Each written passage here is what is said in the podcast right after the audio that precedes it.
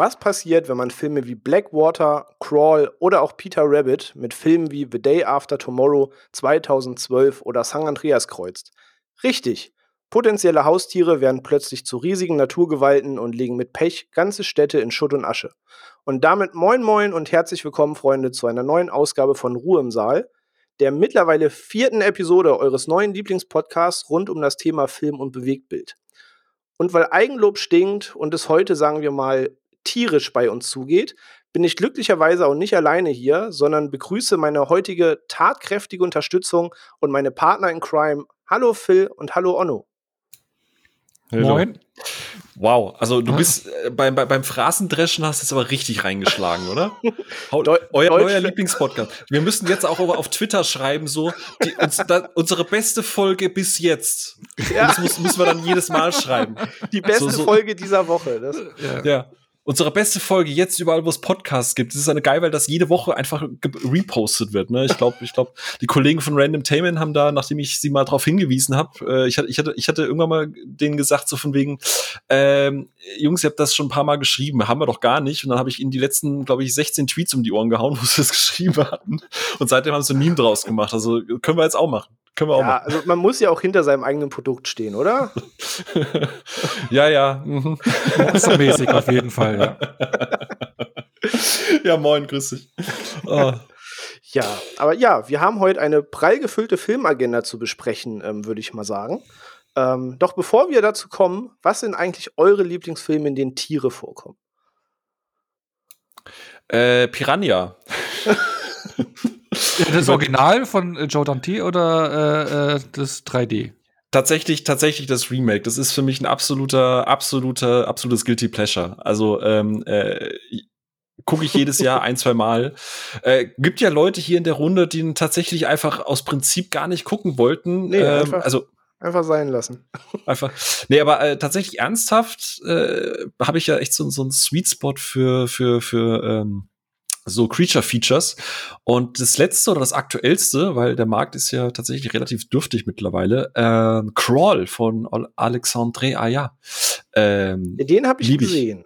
Ganz groß, also den feiere ich richtig hart. Der war so. für mich so ein kleines Comeback von dem ganzen Genre. Gut, also den nehme ich auch mit, so den mag ich auch und ich mag auch von die Maniac, aber Piranha ich weiß nicht, ich hatte irgendwie schon beim Plakat so Open Water Vibes und dachte mir so, ah, nee. Ah, nee, komm, bitte hör auf, ich sterb sonst wirklich. Wir haben heute noch genug Themen, über, wo wir uns fetzen können. Bitte mach das Fass jetzt nicht auf. Oh no, Tierfilme. Äh, ja, ich komme mit einem richtigen Indie-Tipp aus den äh, 70er Jahren, der weiße Hai. Ungelogen wollte ich das gleiche sagen. Ich war irgendwo zwischen Ratatouille und der weiße Hai. Ich war irgendwo dazwischen. Oh, Ratatouille ist natürlich auch ganz interessant. Stimmt. Ah, stimmt. Äh, warte mal, warte mal. Das äh, Spektrum wird da gleich mal richtig erweitert, wo ein Tier vorkommt. Ah, ich dachte, es geht jetzt wirklich nur so ein Tier-Horrorfilm oder so ein Creature-Film. Wenn, wenn, wenn ihr, aber ganz kurz mal, wenn ihr äh, weiße Hai, damit das hier nicht so langweilig wird, ähm, äh, oh, äh, äh hier The Shallows habt ihr gesehen, oder? Mit Blake ja, bis, bis, ja, bis auf das ja. Finale ist er ganz cool. Ne? Also ich fand den immer noch kann, sensationell. Kann machen, also. ja. Ich mag auch Deep Blue Sea. Ja, der, oh, der ja. war auch okay. Ja. Und das Gute an der Weiße Hai ist, der Film gibt dir was Spannendes und was Fröhliches, je nachdem, wie du ihn guckst. So, wenn du der Weiße Hai ganz normal guckst, dann hast du eben einen sehr spannenden Film. Und wenn du der Weiße Hai rückwärts guckst, dann hast du einen Hai, der so lange Leute ausspuckt, bis sie eine Strandbar öffnen. Das ist Win-Win. Ah, das ist wie Rambo, der so lange Kugeln einfängt, bis äh, einen ganzen Staat gegründet hat. genau das. Ist, das. Äh, ein Reverse Universe, oder? das Reverse, oh Gott. Ey, das, das, kannst du, das, kannst du, mit so vielen Filmen machen. So, stell dir mal vor, wie, wie Saw rückwärts ist. Da hast du einen alten Mann, der so freundlich ist und den Leuten Organe gibt, bis sie wieder fit sind. oh Gott, oh, weißt du, was das Schlimme ist? So ein Film gibt's schon. Okay, den nennst du dann einfach was? Pass auf, und das Ganze wird inszeniert von Christopher Nolan und das wird dann das Tenet Universe. Oh Gott, nein, bitte. No, no, oh. Time Loop. da macht das alles aber keinen Spaß. So, oh Mann. Okay. Puh, aber zum Glück äh, geht es bei uns heute nicht um tierische Begleiter in Filmen, sondern einem Filmfranchise, das ja ein bisschen holprigen Weg hinter sich hat. Die Rede ist von dem Monsterverse-Franchise, bestehend aus den vier Filmen rund um Kong und Godzilla aus dem Hause Legendary Pictures. Denn äh, ja, nachdem Guillermo del Toro ja 2013 Pacific Rim auf die Leinwand brachte, kann man ja fast von sprechen, dass in Hollywood so eine kleine Kaiju- und Monsterfilm-Renaissance stattgefunden hat. Und plötzlich Filme wie Rampage das Licht der Welt erblickten und selbst in der Anime-Welt das Thema Kaiju und Monster wieder eine große Rolle spielte mit so Sachen wie Attack on Titan, die schlussendlich sich alle den gleichen Inspirationen bedienten. Und auch wir drei sind äh, prinzipiell ein großer Freund der gepflegten Monsterkloppe und wollten den aktuellen HBO Max Release von Godzilla vs. Kong doch als Anlass nehmen, um uns mal über das Monsterverse zu unterhalten und wie wir zu diesem Film stehen und ob wir denn wirklich Fan dieser Interpretation sind. Und passend zum Thema Versus stehen bei uns heute auch drei Duelle an. Phil und ich werden uns über die Godzilla-Interpretationen von Gareth Edwards ein bisschen necken und betteln woraufhin sich danach Onno und Phil über den grandiosen Kong Skull Island unterhalten werden. Bitte und halt doch dein Maul, ey. und natürlich bekommt auch Godzilla 2 King of Monsters seinen verdienten Kampf spendiert, in dem Onno und ich mal schauen, wie hohl die Erde wirklich bei diesem Film ist. Aber bevor wir uns in dieser Diskussion verlieren, bitte ich jetzt erst einmal um Ruhe im Saal. Doch zuvor begrüßen wir unseren Sponsor für diese Folge, den monstermäßig. Nee, egal. äh, tut mir leid, ich, ja, ab geht's.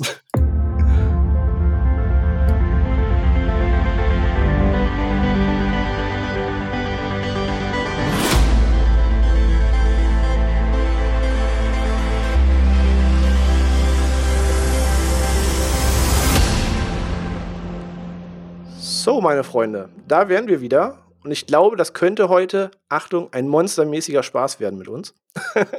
Doch bevor wir uns so richtig in das Thema einsteigen und vertiefen, frage ich einfach mal offen in die Runde, was war so euer erster Berührungspunkt mit dem Thema Monsterkino? Kann auch von der Figur Godzilla losgelöst sein. Wo, wo ging das bei euch los?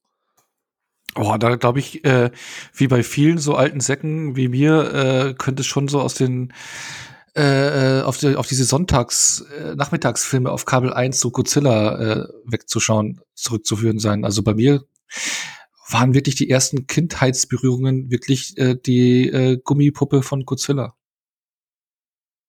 Wirklich. Okay, also der, der Klassiker schlechthin quasi. Ja, ich wüsste jetzt nicht, was noch davor. Ne? Ja, ich, ich glaube, same. Also ich weiß es nicht, könnte man, könnte man, wenn man dieses, dieses, diesen Bereich Monster so ein bisschen stretcht, könnte man dann noch auf diese alten Sindbad-Knetfiguren, oh, ja, diese ja, riesen ja, Zyklopen. Also das, wenn man mal jetzt nicht ganz klassisch von Godzilla oder Godzilla äh, anfangen möchte, also dass man wirklich diese Zyklopen, da haben ja teilweise auch irgendwelche Monster sich gegenseitig gekloppt. Das ist jetzt nicht klassisch so ein Monster-Monster, aber so ein Knetzyklop fand ich als Kind damals schon ziemlich beängstigend. Ja, das stimmt. Äh, ja, die hatte ich damals auch. Also du meinst halt auch die, wo die ähm, Stop-Motion-Technik von Ray Harryhausen, also diese Effekt, hm. Arbeit von ihm da am Start war. Ne? Also sind mal siebte Reise oder sowas. Ja, glaube, genau. 60, 70, ja, ja. Äh, äh, stimmt, das waren, glaube ich, auch, also die habe ich auch ziemlich früh gesehen. Auch so Sonntagnachmittag, ne? Ja. Aber damals hieß es dann noch Kabel Deutschland, nicht Kabel 1, ne? Ja, genau. Also das war ja, keine Ahnung, ich habe das halt gesehen, da war ich, keine Ahnung, was mit meinem Oma, äh, Oma und Opa damals irgendwie eben auf Kabel Deutschland oder äh, was Kabel Deutschland? Keine Ahnung, es fühlt sich irgendwie falsch an der Name. Aber da war ich halt neun oder zehn. Ich meine, Onno, da warst du ja in deinen Prime 30er Jahren, ne? Aber ja, da, da, da habe ich gerade den ersten Entzug hinter mir gehabt. äh, ja, aber das so, was war denn bei dir, René? Du bist ja hier eher so das Küken von uns. Äh, das stimmt, aber ich muss auch selbst, obwohl ich die Frage gestellt habe, überlegen. Aber ich glaube, so der erste Berührungspunkt war bei mir tatsächlich auch ähm, irgendwie so der Klassiker. Irgendwann mal auf Kabel 1, auf Vox, nagelt mich nicht drauf fest, lief irgendwann mal Godzilla Final Wars. So das der erste Godzilla-Film, den ich eigentlich sah und für mich vielleicht auch deswegen bis heute so ein bisschen der Favorite, weil da kommt quasi alles und jeder aus diesem Franchise vor und es gibt einfach anderthalb Stunden irgendwie feinste Kloppe. Und irgendwie war das so, so mein Berührungspunkt mit dem Ganzen. Mhm. Und danach fand ich es irgendwie geil. Einfach hochhausgroße Monster, die sich betteln. Dabei ja. zählt Power Rangers überlege ja, gerade, ja. wenn ich jetzt denke, wie bei Power Rangers die Kämpfe konzipiert sind, schlägt das ja vom Konzept her in die Kerbe. Dann wäre vielleicht so Power Rangers die Antwort. Ja, also da habe ich tatsächlich auch gerade eben drüber nachgedacht, weil ich bin ja mit diesen Power Rangers Filmen aufgewachsen. Ähm, ähm, das geht ja auch schon, also gerade jetzt auch diese Neuinterpretation, ne, der lebt ja gerade im Finalkampf diese Kaiju-Monster-Geschichte ja doch durchaus ziemlich, ziemlich krass aus. Ähm, aber keine Ahnung, ob man das jetzt so klassisch in diesen, ich, ich würde das jetzt nicht in das klassische Monster-Genre mit reinpacken, glaube ich. Aber wir, aber wir reden ja jetzt hier ständig über so Stop-Motion, äh, die Animationsfilme, aus, oder Animation, aber Stop-Motion-Effekttechnik äh, aus den 60ern, 50ern, 70ern äh, und jetzt reden wir auch über Pappmaché und Gummipuppen. Ähm, habt ihr euch damals auch so riesig auf den 98er Godzilla von Roland Emmerich gefreut wie ich? Damals, wo der rauskam mit P. Diddy's Soundtrack hier. Äh, to be fair, das war, da war ich in einem Alter, da fand ich das ziemlich geil. Da war ich ja. jetzt auch noch nicht so in dieser, dieser dieser, also ich finde den auch heute noch guckbar. Es ist jetzt sehr losgelöst von, von den, von dem Edwards oder von den Ursprüngen, oder was Godzilla ja ursprünglich auch mal war, ne, in, in japanischen Urfängen, äh, Urfänge, Ursprüngen. Ähm, aber ich, keine Ahnung, ab und zu slidet der schon noch mal in den Player. Also ich kann jetzt da nicht so sagen, äh, oh Gott, kein echter Fan guckt sowas. ja, weil ich kann mich nämlich dran erinnern, dass ich die Jahre davor im Kino war und da kam der allererste Teaser-Trailer dazu. Und das war die Szene, ich weiß gar nicht, ob die letztlich dann auch im Film war. Ich glaube, das war nur, du hast war das sogar, der Trailer äh, kam das sogar in Jurassic Park 2? Ich weiß es nicht, weil da hast du nur gesehen, das Museum, ein T-Rex-Skelett und dann auf einmal kommt einfach so boom, einfach, also wie sie über den T-Rex reden, krasseste mhm. Predator der Welt und bla bla bla und Jäger und hast nicht gesehen. Und dann kommt einfach nur so Bam, einfach der riesen Stampffuß von Godzilla, der einfach ja. mal den T-Rex wegplättet. Und dann war es das der Teaser aus und dann kam Godzilla. Und ich habe mich so drauf gefreut auf diesen Film, weil ich diesen Teaser so cool fand. Und das Plakat war ja auch dieser. dieser ja, das hing bei mir Fuß, im Zimmer. So. Das hing bei mir im Zimmer, neben Blade. Ja. die volle Late 90s Keule. Äh, zeig, mir, zeig, mir, dein Kinderzimmer und ich sag dir, wer du bist. Äh, nee, aber ich, ich fand das, hängt da auch noch. Also ich fand das aber auch geil. Also heutzutage sehe ich den Emmerich-Film auch mit anderen Augen, sage ich mal vorsichtig, aber ey, ihr habt es gesagt, wenn man jetzt die Zeit, in der der Film erschienen ist und ganz vor allem berücksichtigt, wie alt ich zu dem Zeitpunkt war, ey, ich war schon gefesselt und geplättet, als ich Jurassic Park das erste mit meiner Schwester gesehen habe und einfach es geil war, so ein Dino auf der Leinwand zu sehen. Man hatte seine coolen 3D-Dino-Hefte gehabt und dann kam halt so ein Film wie Godzilla, wo du siehst, wie der dann nachts irgendwie so durchstapft und ey, was soll ich sagen? Ich war irgendwie zehn Jahre alt. Ich fand das auch geil. Ja, ich war da schon 16, wo der rauskam. Ich weiß gar nicht, ob ich im Kino war, aber Hast ich fand keine Ausrede mehr. ja, ich, ich, ich, weiß nicht, ob ich im Kino war, aber ich fand auch die, die Soundtracks ziemlich cool. Ja, allein ja. der Titeltrack, ne, der, der wummerte halt schon. Das war geil. Ja, genau. Also, war das damals eigentlich Puff Daddy, P. Diddy? Das war Puff Daddy, das war damals da Puff, Puff Daddy. Daddy. Okay. Ja. okay, okay, okay. Ja. Da kann man mal durcheinander kommen. Ja. Das war. Come With Me hieß der Song, oder? Äh, Come halt, With Me, ja, genau, genau. Halt das Led Zeppelin-Cover, ne? Das, ja, genau. Ja, ja, wusste ich. Was? ich glaube, das war einmal als Kind scheißegal, oder? Also in dem Alter, äh, I don't care. So, einfach geil. Hat gefetzt. Ja, eben, da waren, also generell ne, die ganze Ära, so Hauptsache cool und Style und ne, Matrix, Blade, der Godzilla. Haupt, also Hauptsache einfach, Ledermantel, einfach, ja? Ja, genau. Hauptsache Nacht und Ledermantel.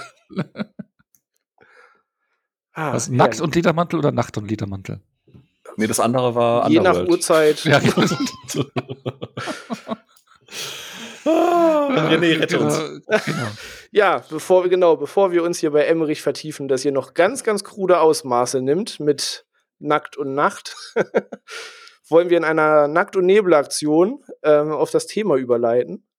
Und zwar, ähm, ja, Edwards Godzilla stand an. Man hat, wie vorhin erwähnt, nach dem Erfolg von Pacific Rim und dem Aufhorchen der Monster- und Kaiju-Filme sich an das Monsterverse gewagt und Gareth Edwards hat ähm, den Auftakt damit gestartet, Godzilla erneut auf die Leinwand zu bringen. Das erste Mal seit Emmerichs Godzilla, also fast 20 Jahre später. Und äh, ja, an dieser Stelle würde ich doch gerne mal zur Onno überleiten um mich noch kurz dafür zu sammeln, was Phil mir gleich sagen wird. nur die Wahrheit, mein Lieber, nur die Wahrheit. Mach dich, mach, zieh dich warm an, mein Freund. Ja, aber es war, nur, es, es war, ja nur 16 Jahre, keine ganz fast 20 Jahre, aber genau, nachdem äh, Gareth Edwards ja mit den äh, kleinen Independent-Film Monsters einen großen Erfolg hatte und auch schon gezeigt hat, wie er mit äh, Monstern umgehen kann in Filmen, hat er ja das Projekt bekommen aus dem Jahr 2014, genau, und sollte dieses Monsterverse ähm, auf die Wege kriegen. Ja, Phil, sag du doch einfach mal, warum den, du den so toll findest. Habt ihr ihn gesehen? Ende, Plädoyer, Ende. genau deshalb ja. So Phil, ich mag dich ja, das weißt du, ne? Aber wirklich, ich, ich bin hellhörig wie selten zuvor. Ähm, also äh, der Punkt ist, ich, ich äh, bin jetzt nicht der größte Fan von Gareth Edwards. Äh, ich äh, hatte danach, nach Godzilla, direkt das nächste Mega-Projekt bekommen mit äh, Rogue One und den finde ich ja zum Beispiel jetzt gar nicht ganz so geil. Ne? Äh, nee. ab, ja, ist ja aber auch so ein Ding. Aber der Punkt, der Punkt ist der, so, ähm, äh, du machst einen Godzilla-Film. Und das ist so ein bisschen im Prinzip für mich das gleiche Problem oder der gleiche Punkt ist, wenn du ein, ein Universe lostrittst, wenn du ein Reboot, whatever machst. Äh, der Ansatz ist ja bei ganz, ganz vielen Filmschaffenden immer der, dass du so tust, ähm, als wären die Filme davor nicht existent. So. Und deswegen kann ich mir halt auch erklären, dass du bei Godzilla eben diesen Ansatz hast, der ja sehr oft kritisiert wird, dass du Godzilla eigentlich dafür, dass er groß auf dem, auf dem Titel steht, äh, äh so gut wie gar nicht siehst. Ja? Richtig. Ähm, äh, es, es, gab ja einen, einen Rundown und äh, Godzilla, ist, der Film geht, äh, der, der, ah, verdammt, der Film geht knapp zwei Stunden, ich glaube 123 Minuten. Mhm. Und Godzilla ist neun Minuten 29 zu sehen. Ähm, also knapp sieben, also knapp acht Prozent der, der, der ganzen Screentime. Der Punkt ist aber der, ich verstehe den Kritikpunkt, für mich funktioniert das allerdings richtig, richtig gut, weil ähm, mal ein Punkt äh, bei dem, bei dem, ähm, bei dem Emmerich Godzilla äh, ist ja zum Beispiel der, da ist ja Godzilla einfach nur, okay, das ist der Name, aber diese, diese eigentliche, die, diese Metapher, was mit äh, Godzilla ja eigentlich mal ursprünglich war, gerade in aus der ähm, aus der japanischen Geschichte heraus, diese, diese ähm, die Rache der Natur ja, genau, diese Personifizierung der Natur, mhm. äh, dass es eine unaufhaltbare äh, Naturkatastrophe ist, wie es jetzt zum Beispiel auch in Shin Godzilla äh, ganz, ganz, ganz, ganz äh, gut eigentlich gezeigt wurde. Ähm, und ich finde, das geht halt sehr stark wieder damit zurück. Deswegen finde ich das vollkommen in Ordnung, weil obwohl Godzilla als, als Personifizierung nur so kurz zu sehen ist, ist ja das Thema, diese Naturgewalt, ist ja trotzdem den ganzen Film über omnipräsent. Und für mich hat das vollkommen gepasst, dass du, und ich fand das einen relativ smarten Kniff, dass du aus einer aus einer persönlichen Geschichte, dass du halt wirklich nicht sofort sagst, oh, das kann nur Godzilla sein, sondern dass du aus einem persönlichen Drama heraus, und da muss man einfach sagen, Brian Cranston verkörpert dieses Drama meiner Meinung nach ziemlich gut, weil er geht halt all in. So, ne? Ich finde, die, diese ganze Anfangssequenz, die ist dafür, dass die Figuren eigentlich sehr, äh, sehr rudimentär gestrickt sind, die hat für mich funktioniert. und das hat für mich die Motivation und diese ganze Familie auch einigermaßen gut in den Fokus gerückt, weil die, die, diese daraus, aus, aus dem, was Godzilla am Anfang macht, diese, diese, diese Atomkatastrophe, die da passiert, äh, ist eigentlich diese, diese Katastrophe, die sich den ganzen Film hindurch durchzieht. Und ich finde den Ansatz ziemlich gut. Er ist mutig. Er hätte auch nicht in einem zweiten Film nochmal für mich funktioniert, aber als ersten Aufhänger, um diese ganze Figur Godzilla aufzubauen, finde ich absolut legitim. Und das hat für mich mit diesen ganzen geilen Bildern, die er doch einfach macht, ähm, und, und, und, und auch das im Gegensatz zu den ganzen anderen Monsterfilmen, du hast jederzeit ein Gefühl dafür, wie groß Godzilla ist, wie mächtig Godzilla ist, wie, wie, wie krass das eigentlich ist und wie hilflos alle sind. Und ich mhm. finde, das macht der Film einfach so gut, dass das für mich komplett funktioniert hat. Aber hast du das auch beim ersten Mal sehen wirklich empfunden, als du quasi noch nicht wusstest, was auf dich zukommt? Oder dachtest du im ersten Moment auch so, okay, gleich kommt er, also, okay, neuer Charakter eingeführt, gleich, gleich müsste er kommen? Oder hat das auch erst bei dir Klick gemacht, nachdem du quasi wusstest, was dich mit dem Film dann erwartet hat und du dann sagen konntest, ah, okay, so funktioniert er und so sehe ich es jetzt. Oder das war das Liebe auf den ersten Blick quasi. Der, der also was heißt Liebe? Also ich habe dem auf, auf Letterbox dreieinhalb von fünf gegeben. So, ich habe Spaß damit, ich sehe aber auch die Schwächen, ähm, kommen wir auch gern gleich noch dazu. Aber der Punkt ist einfach der, der das erste Mal gucken war im Kino. Und mir hat der Fuß auf dem Flughafen zum Beispiel gereicht. Mir hat das gereicht, dass Godzilla auftaucht, wenn alle in den Schutzbunker reinbekommen. Weil der Punkt ist einfach der, ich finde, das ist bei Monsterfilmen, das, das macht ja zum Beispiel Pacific Rim auch ganz gut. Es gibt ja bei Pacific Rim zum Beispiel, alle, die Pacific Rim kennen, es gibt diesen Moment, äh, wo die draußen Outer Space sind und er dann erst sein Schwert zieht. Was für ein unfassbar geiler Moment das ist. Der Punkt ist der, hätte, wäre das vorher schon passiert, wäre der Moment in dem Moment nicht so geil gewesen. Und dieses, dieses Aufbauen, dieses Anteasen, ähm, das muss man geschickt machen, weil sonst nutzt sich das irgendwann ab. Und ich finde, dieses, erst ist es der Fuß, damit du das mal siehst. Dann siehst du äh, die, oh, dieser Halo-Jump, ne? Damit du mal siehst, was für eine Urgigant dieser Godzilla ist. Und für mich funktioniert das vollkommen. Und damals auch im Kino, gerade noch auf einer großen Leinwand mit diesem Surround-System, weil der Sound ist halt auch einfach fett in diesem Film. Mhm. Und, und das hat, das hat für, im Kino hat mich der Überwältigungseffekt äh, funktioniert und gerade das Finale, das sind dann nur sechs, sieben Minuten, aber wenn am Finale dann endlich voll die Kamera drauf geht, das war für mich absolut verdient. Für mich war das alles, was ich haben wollte. Und, und, und beim zweiten Mal gucken, jetzt auch, wo ich es nochmal geguckt habe, jetzt auch in Vorbereitung und auch beim dritten Mal gucken, ne? Es war jetzt das dritte Mal tatsächlich. Alter, okay, krass. Ja, für mich funktioniert funktioniert das. Auch jetzt nochmal. Jetzt steht das Drama ein bisschen im Vordergrund, aber gerade auch jetzt mit, mit Shin Godzilla, mit dieser Präsenz von dieser Naturgewalt, äh, funktioniert vollkommen. Ich nehme ich nehm dem jedes Frame ab, auch wenn die Figuren äh, abziehbar sind, äh, Abziehbildchen sind. Ey, krass, weil eigentlich, ich würde sogar bei sehr vielem, was du sagst, tatsächlich mitgehen, obwohl ich ihn ums Verrecken nicht leiden kann, diesen Film. Aber es war mir halt von allem too much. Also beispielsweise, du hast es gesagt, ich liebe dieses, dieses Anteasern, gerade bei Filmen in diesem Genre, so diesen Nervenkitzel steigern, weil du weißt eigentlich ja, was du am Ende siehst. Du weißt, irgendwann wirst du Godzilla hoffentlich sehen. Also nach 60 Minuten dachte ich mir mal hoffentlich. Vorher war ich mir recht sicher, dass ich ihn sehe.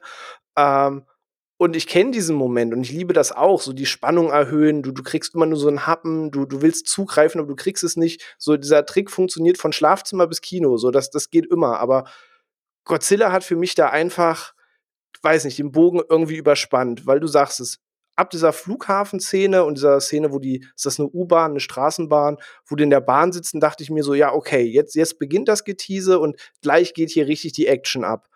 Aber dann passiert ja nichts. Dann ist da wieder eine Blende und dann will ich Monster kämpfen sehen, dann brechen die Mutos aus, also quasi Godzillas Gegenpart oder Gegner in diesem Kampf, ähm, andere Kaiju-Wesen.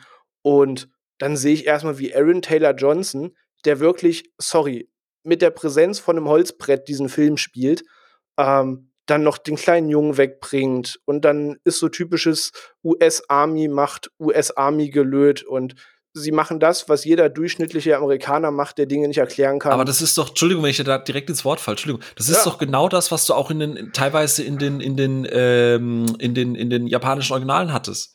Du hast doch immer diese persönlichen Dramen, diese Geschichten. Du, du hast doch auch nicht in, in, in, in, in Final War, äh, gut, okay. Äh, äh, aber du hast doch. da gibt's schon gut Kloppe. Ja, ja, ja, okay. ähm, nee, aber äh, das, das ist doch gerade das. Für mich, also fairerweise ja. muss man sagen, vielleicht ist Godzilla kein klassischer Monsterfilm, sondern eigentlich mehr ein Katastrophenfilm. Und jeder Katastrophenfilm hat doch immer Figuren, die diese Katastrophe, die man durch diese Katastrophe begleitet. Klar, aber das ist ja auch das Downgrade eines jeden Katastrophenfilms, oder? Also 2012 ohne dieses Familiendrama oder ich habe ihn jetzt letzte Woche gesehen, Greenland ohne seine Story, hätte halt den ganzen Film aufgewertet. Und Was? Greenland? Der, ja. lebt, der lebt doch gerade davon. Greenland ist doch endlich mal ein Katastrophenfilm, der konsequent sich um eine Familie kümmert. Das ist doch der große USP von Greenland. Nein, dass ja Meteoriten einschlagen, ist die große USP von Greenland. Bitte? Die, Wow. Onno, sag doch mal was. Ja, da, da, muss ich leider dem Phil äh, recht geben. Also äh, das Greenland äh, ist kein Katastrophenfilm in dem Sinn, der mit seinen Visuals oder irgendwelchen äh, Materialschlachten überzeugen will, sondern wirklich, wirklich mit der Geschichte dieser Familie, wie die ja. überlebt und wie die Menschheit auf diese Katastrophe reagiert. Das ist da im Fokus. Also ich, ich fand, das bedeutend, also ich genau. fand das bedeutend besser als bei den vorhin genannten. Ne? Bei 2012 hat mich das so richtig abgefuckt, obwohl ich den Film sonst ganz cool finde. Also der, der macht's besser, aber es ist für mich halt nie das Highlight dieser Filme. Das ist für mich immer der Faktor, den ich am ehesten da wegkürzen könnte. Aber das ist halt der Unterschied bei uns beiden. Das ist, was findest du, mal, mal ganz blöd gefragt, was findest du bei einem Zombie-Film am interessantesten? Eigentlich der Moment der Hilflosigkeit, wenn, wenn dieser Hebel sich umsetzt, dass aus dem Erkennen der Bedrohung die Flucht vor der Bedrohung wird. Also zum Beispiel in 28 Days Later die Szene, wenn sie in dieser in diesem Tunnel sind und ähm, ja, dann diese Schatten sehen und die Geräusche und die Verfolgung losgeht. In Train to Busan, wenn das erste Mal im Zug das dann wirklich losgeht. Das sind die Momente, wo bei mir dann dieser, dieser, dieser Kniff kommt, dieser Nervenkitzel aus. Fuck, ich möchte jetzt wirklich nicht in der Haut dieser Person stecken. Ja, also tatsächlich, mich interessiert immer am meisten äh, äh, so dieser Zusammenbruch der Gesellschaft. Also, keine Ahnung, ob ihr Fear the Walking Dead geschaut habt, aber die ersten zwei Folgen, im Prinzip, wenn aus dieser Alltagsnormalität irgendwie so erst so, so ein, zwei Hints kommen, da stimmt irgendwas nicht, und wenn dann anfängt, mhm. die Gesellschaft auseinander zu. Deswegen fand ich halt auch Greenland so gut. Und deswegen fand ich halt auch Godzilla so gut, weil halt am Anfang aus einem, aus einem äh, äh, diese, diese Hilflosigkeit, seine, seine Frau nicht retten zu können, zu einer Obsession, weil er wusste, da ist irgendwas im Argen, zu der, der Mensch verkackt mal wieder irgendwas, weil er denkt, er hat irgendwo rüber die Kontrolle und das, und dann sieht man halt eben so Kleinigkeiten, wie, wie sich das niederschlägt. Fühle ich total. So, aber das aber macht doch Godzilla richtig gut. Nee, ich finde, genau da ist er weder Fisch noch Fleisch, weil für diese Emotionen und alles, die man sehen will, und dieser bürokratische Wahnsinn, habe ich ja immer von ähm, gelobt. Und du hast den ja kürzlich auch gesehen, kann man sich halt Shin Godzilla angucken, der erstaunlich ruhig ist und auch erstaunlich wenig Godzilla am Anfang und es da wirklich um die Hilflosigkeit, die bürokratische Überforderung geht, dass selbst wenn die Katastrophe mitten im Raum steht, du nicht sofort jetzt wie aus Zauberhand handeln kannst, sondern alles seine Wege gehen muss. Und das hatte mir der Godzilla dann wiederum zu wenig, weil die Figuren so konturlos waren, weil mir irgendwie leider jede Emotion egal war Brian Cranston gar nicht der Hauptcharakter war, der ich dachte, sondern das hat sich ja eigentlich relativ schnell erledigt mit ihm. Und ich weiß nicht, er war mir irgendwie zu wenig Actionfilm, um zu sagen, okay, es ist dieses US Army versus Godzilla versus Muto. Es war mir dann aber auch zu konturlos, um zu sagen, okay, es ist der, das Drama, wie die Gesellschaft auf Godzilla reagiert. So der, da funktioniert für mich der eine Weg als auch irgendwie der andere nicht gut genug. Und am Ende habe ich wunderschöne Bilder. Also, wenn ich irgendwas an dem Film loben möchte, dann ist das wirklich die Kameraarbeit. Da sind einfach richtig coole Shots in dem Film. So, aber da, der Rest, der, das wollte alles, nee, so gar nicht. Das war alles so zäh und belanglos für mich leider. Es, es, es holt mich nicht. Emotional ist da, es ist nix. Es ist, ja, ist schade. Also, da, da ist der Punkt, ich gebe ich geb dir das. Und ja, man hätte die Figuren sicher auch noch ein bisschen mehr ausarbeiten können. Man hätte vielleicht noch ein bisschen mehr persönliches Drama mit reinbauen können. Ist okay, ist fein. Ähm, aber weil du gerade auch Shin Godzilla, äh, Godzilla gesagt hast, guck mal, Shin Godzilla ist die ganze Zeit an dieser, es, äh, es tut leid, ich, ich äh, äh, bin da jetzt mit Namen ganz, ganz, ganz schlecht, aber hier mit dem, was ist er für ein Minister? Aber die, die, er ist ja immer an der Person dran. Es ist ja trotzdem, ja. der Film dreht sich um diese eine Person. Das lässt aber das Schicksal, sagen wir mal, ja, du siehst, die Stadt wird zerstört, du siehst, dass da Leute manchmal auch, auch, auch wegrennen. Mhm. Aber der Fokus ist ganz klar, das, das, Shin Godzilla ist eine bitterböse Polizsatire oder eine Abrechnung mit einer Regierung, die halt nichts auf die Reihe bekommt. Das Und stimmt. das Gleiche, finde ich, ist, ist Godzilla aus einer Perspektive, wo jemand, okay, zufällig halt, weil es der Plot ist, will, Bomben entschärfen. Ja, gut, das, das, das gebe ich dir, das, das kann, ist geschenkt. Ich hätte gerne mehr es ist ja auch ein bisschen awkward, ne? Erst sind sie Geschwister in, in Age of Ultron und hier sind sie jetzt ein Pärchen. Stepbro, what are you doing? Nein, ähm, Entschuldigung. Ähm, ich hätte gerne mehr aus ihrer Perspektive gesehen, wie sie halt in den Krankenhäusern komplett überfordert ja, ist. Das, das, das, das hätte ich halt wahnsinnig. Das wird immer mal wieder angeteasert ja. Highlight für mich. So, so den Punkt gebe ich dir voll und ganz. So alles, was Elizabeth Olsens Charakter durchmacht, ja. ich habe leider ihren Namen vergessen. So aus dieser Sicht, so, so mhm. das würde ich auch gern mehr sehen. Aber ey, das mhm. aus seiner Sicht. Er fährt der U-Bahn, dann geht er irgendwo lang, ihm rennen x Soldaten entgegen, dann so, ey, was geht ab? Ja, also wir haben den Einsatz, ne? Wir sind jetzt Monsterbekämpfer. So, ja, ach so, okay, ja, dann, dann mache ich auch wieder Kehrtwende, dann kämpfe ich mit. Das war so, ja, aber das war ja, hey, die, die Szene war ja eigentlich ganz geil, weil die wussten ja selber nicht, was sie tun sollen. Ich finde, das war auch so eine gewisse Fassungs- und er ist halt Soldat und das Dumme ist, das Einzige, was er halt tun kann, ist da sich jetzt anzuschließen. Es ist jetzt nicht so, dass er sagt, ja, ich weiß genau, was man tun soll. Es ist halt, was, was tust du in der Situation? Du kannst entweder Zerstören. bei den Leuten, ja, aber du, das Gute ist ja, die wissen ja, dass es an sich nichts bringt. So, das ist ja, das haben sie ja vorher schon auch rausgefunden. Und ja, also keine ja. Ahnung, also wie gesagt, für mich hat diese andere, das funktioniert auch nur einmal. Ich finde es auch gut, ja. dass sie es nur dieses eine Mal gemacht haben, weil der Punkt ist, wenn du da rangehst und das ist die erste Godzilla, jetzt mal wirklich, blend mal alle anderen Godzilla aus, das ist das erste Mal, dass du Kontakt mit Godzilla hast und dieses Anteasen, dieses einerseits dieses persönliche Schicksal und wie gesagt, Cranston mit seiner Frau, also ich kann komplett, das ist seine, das ist die Figur, die ich am relatablesten finde. Schade, dass sie halt dann stirbt, ja, mhm. aber dass er die so besessen ist, dass er weiß, dass da was nicht stimmt, weil er ja, es war und, kein und, Unfall, und, genau. und Cranston ist halt einfach ein Darsteller, der geht da halt all in, auch wenn es ein bisschen Overacting ist. Du nimmst ihm diese Verzweiflung halt einfach ab. Und es gibt diese Szene zwischen ihm und Aaron, wo, wo er einfach so vor seinem Sohn steht und, und, und, und dieser Blick von Aaron, so dieses, oh Gott, der ist komplett irre und, und Cranston realisiert, dass das auch selbst sein eigenes, seine eigene Familie ihm nicht glaubt, dass er halt komplett alleine ist. Das finde ich einen guten Moment. Für mich hat das gereicht, so als Aufhänger. Und dann siehst du ja tatsächlich relativ früh dieses, dieses, dieses Muto, wie das ausbricht. Ich finde, es ist immer genau an der richtigen Stelle ein Blick auf ein Monster. Und dass du dann eben aber sagst, das Ganze findet, und das ist ja auch so ein bisschen Kritik an uns, wir gucken im Fernsehen irgendwas an, was ganz weit weg ist. Ne? In Mhm. Las Vegas, da wird hinten dran ganz Vegas in Schutt und Asche gelegt, aber man fokussiert sich halt irgendwie doch nur auf, wie geht's meiner Familie. Und ich finde, das ist ein smarter Kniff, das, da muss man sich drauf einlassen. Es würde auch, ich, ich hoffe auch, dass das nie wieder jemand so macht. Aber als, als erster Film dafür, um, diese, die, um einfach mal ein Gefühl auch dafür zu bekommen. Und wie du es gesagt hast, diese tollen Szenen, diese, diese, diese tollen Szenen, also gerade mit diesem Halo-Jump, ne? Es ist alles so unfassbar dunkel, es ist so düster, weil Ja. da kommen wir ja dann noch bei, bei Godzilla 2 zum Thema düster und Einheitsbrei, aber es funktioniert für mich, weil es ein kohärentes, einheitliches Konzept ist. Da wird nichts glorifiziert, da- also mal abgesehen vom Atomic Breath, das ist immer noch eine geile Szene. Ja, Äh, da, klar. da bricht der Film aber auch das allererste Mal äh, äh, mit dieser, äh, die, die meiste Zeit ist die Kamera ja so, weißt du, von unten nach oben. Du hast immer ein Gefühl dafür, wie groß und wie schwer das alles ist. Und erst dann bricht, erst gegen Ende bricht ja der Film so ein bisschen mit dieser totalen Kamera und dann geht ja diese Monster Brawl Action los. Und ich finde, das ist so als Aufhänger und dann hast du danach Bock auf mehr und dann kann es gerne weitergehen. Dann, dann kann der nächste Film kommen, dann kannst du losgehen. Ey, ich sag ja, Bilder voll, bin ich bei dir. Halo-Jump-Sequenz, generell die Kamerashots, ähm, bis auf die letzte halbe Stunde, das ganze Lichtspiel, wirklich, da sind richtig geile Bilder in diesem Film bei. Aber ey, ich weiß nicht, vielleicht war es auch die Erwartungshaltung, wie es so häufig der Fall ist, da ich mir dachte, okay, ich will einfach einen Godzilla-Film sehen. So, ich will sehen, wie diese Echse da richtig Chaos macht und gegen andere Monster kämpft. Ich war nach Pacific Rim einfach voll aufgeheizt aus Meer und dachte, jetzt kommt auch noch der, der große Klassiker zurück.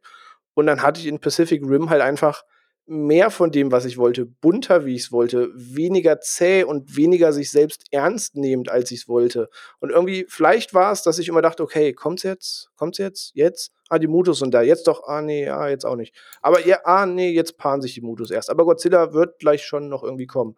Und dann dachte ich mir in anderthalb Stunden so, okay, Alter, was glaubst du, wie du bist? Bist du Cloverfield? So, und die letzte halbe Stunde macht mich dann halt auch wirklich glücklich, aber da hat mich dann halt schon zu viel verloren bis dahin. Leider. Das, ich ich sehe deine Punkte und ich will nicht mal sagen, es stimmt nicht, so, aber ich, ich fühle es leider komplett gar nicht. Leider, wirklich. Also wäre ich jetzt Onno und wäre hier neutral, würde ich einfach sagen, du hast quasi vorher in einem Fünf-Sterne-Restaurant gegessen und bist danach kurz zu McDonalds, hast aber dann trotzdem weiterhin Kaviar äh, erwartet. Also eigentlich liegt der Fehler 100% bei dir und ich habe recht. Und Onno, gerne weiter. Also ich bin gerne an der Stelle auch mal der Hinweis an euch da draußen. Ne? Äh, Ed, äh, macht sich Ruhe im Saal. Welt, wie sie, wie sie ihm gefällt. Ed, Ed, Ed, Ed Ruhe im Saal auf Twitter. Lasst uns da gerne mal eure Meinung da. Also äh, sind sehr gespannt, äh, was, was ihr da draußen zu sagen habt. Aber da gehe ich mit. Aber ich würde sagen, bevor das Ganze hier noch hitziger wird und wir weiter über die Echse diskutieren, ähm, wollen wir doch mal umschwenken, weil zum Glück war ja der Edwards Godzilla, der, danke, dass du mir zugestimmt hast, grausam war. ähm, nein, ähm, war ja zum Glück nur der Auftakt, denn Godzilla sollte ja einen Gegenspieler bekommen, denn schon früh stand die Idee fest, ähm, dass es irgendwann mal in Godzilla vs. Kong münden soll, den wir nachher auch noch quasi als Bonus on top spoilerfrei besprechen werden, da wir zum Glück die Gelegenheit hatten, ihn zu sehen. Ähm, aber ja, drei Jahre hat es ähm, gedauert, bis ähm, dann Kong seinen eigenen Film bekommen hat und äh, Godzilla seinen geplanten Gegenspieler auf die Leinwand gebracht wurde. Und es war, unterbrecht mich, wenn ich mich irre, glaube ich, der erste Kong-Film auch seit Peter Jacksons King Kong 2005, oder? Jupp, glaub schon. Gott sagen, war da, glaube ich, keiner dazwischen. Ne? Nur diesmal entstand er nicht unter der Regie von ähm, Peter Jackson, sondern von Jordan Vogt Roberts und ähm, viel wichtiger dem Produzenten John Jashny, der für Legendary ähm, an vielen Monsterfilmen beteiligt war. Also er war unter anderem Produzent bei Pacific Rim, bei dem eben besprochenen Godzilla oder war selbst tätig als Executive Producer bei Hangover. Also rundum sprechen wir von einem Mann, der Ahnung davon hat, unzivilisierte Monster auf der Leinwand abzubilden. Wow. da spricht doch nichts gegen, oder? Äh, nee, ich, ich würde auch, ich würde auch gerne mal, äh, ich würde auch an der Stelle sagen, Ono, mach du dich erstmal jetzt zum Affen mit deiner falschen Meinung und dann können wir gerne tief in die Analyse einsteigen. Mit meiner falschen Meinung. Also, ich meine, ich muss aber mal ein bisschen kurz zurückschrauben, weil, ähm, weil du auch gerade Peter Jacksons King Kong erwähnt hattest. Dieser, dieses Grau in Grau Gedönse. Ähm, weil wo ich die Ankündigung gelesen hatte, dass ein Film rauskommt, der Kong Skull Island heißt, hatte ich gedacht, oh, okay, ich habe nur Skull Island gelesen, hatte sofort die Insel in Grau, in Grau, düster in Erinnerung, wie sie eben in Peter Jacksons King Kong zu sehen ist und dachte so, hm, habe ich da Bock drauf?